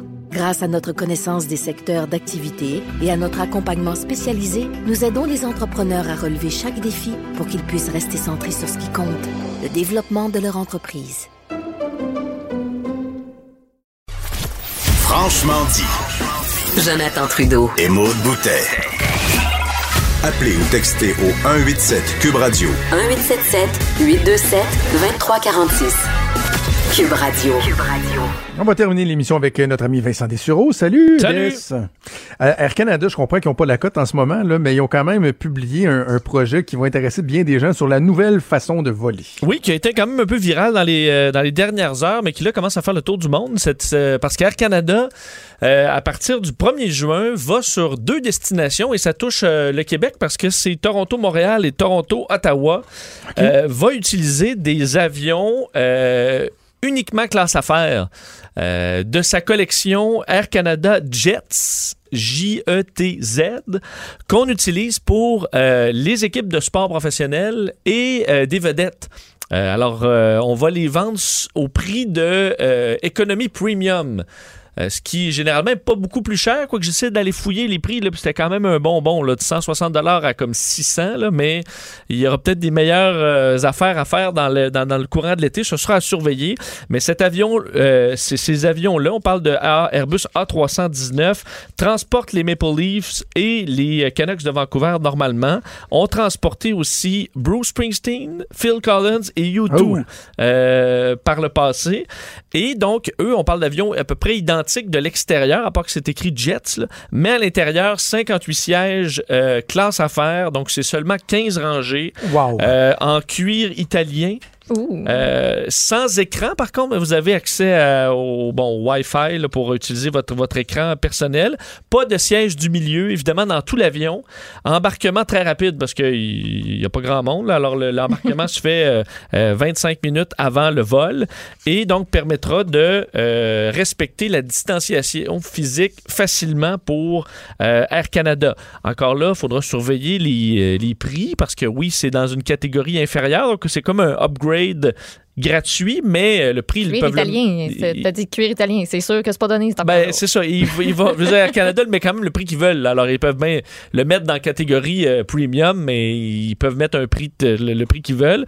Euh, alors, on verra l'intérêt pour ce genre de choses-là. Alors que les autres avions euh, d'Air Canada, beaucoup sont convertis en que cargo. D'ailleurs, euh, communiqué Ouais. d'Air Canada qui est sorti tantôt pour dire qu'on euh, allait accroître l'horaire des vols tout cargo. Quatre nouveaux appareils euh, des euh, Airbus A- euh, 760, des Boeing 777 qui vont aller euh, Bogota, Lima, Amsterdam, Dublin, Madrid en version tout cargo. Ils ont fait Air Canada 1200 vols tout cargo depuis la fin mars. C'est un record parce qu'on a converti des avions de passagers en cargo. Puis il semble que ça fonctionne quand même bien dans le monde, la conversion au cargo. Ça sauve pas les meubles, mais disons euh, une table de chevet pour les, euh, Ben oui. pour les Ben compagnies oui. aériennes qui en arrachent. Table de chevet, là. Il Pas le mobilier tire, euh, il tire les lampes. En tout cas, il y en a qui ça peut-être être une occasion d'essayer ça. Là, moi, j'ai jamais essayé la classe affaires. Ça pourrait être une occasion à, à meilleur coût de, de pouvoir essayer ce, ce luxe-là.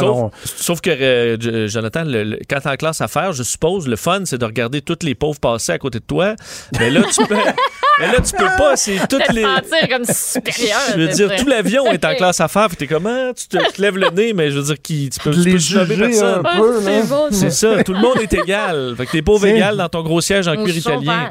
te V'là la plèbe. V'là la plèbe. Non, moi, je pense que je trouverais façon de, de, Ouais. de, de la- de- de l'apprécier quand même. Ok. Hey, merci Vincent. Merci. On t'écoute avec Sophie pour tes nouvelles, puis avec Mario cet après-midi. C'est déjà tout le temps qu'on avait. Un gros merci à toute l'équipe, euh, à Achille Moinet, à euh, Michael Labranche qui était à la recherche aujourd'hui, oui. et euh, Alexandre Moranville-Ouellette. On pense, on pense à notre ami euh, Frédéric McCall qui s'est pété à fiole en vélo. Oui. Mais il va bien, il va bien. Mais quand même, on tire à toi. Fred. Bon, je te souhaite un excellent week-end. Il y a. Sophie Durocher qui s'en vient. On se donne rendez-vous lundi à 10h. Salut.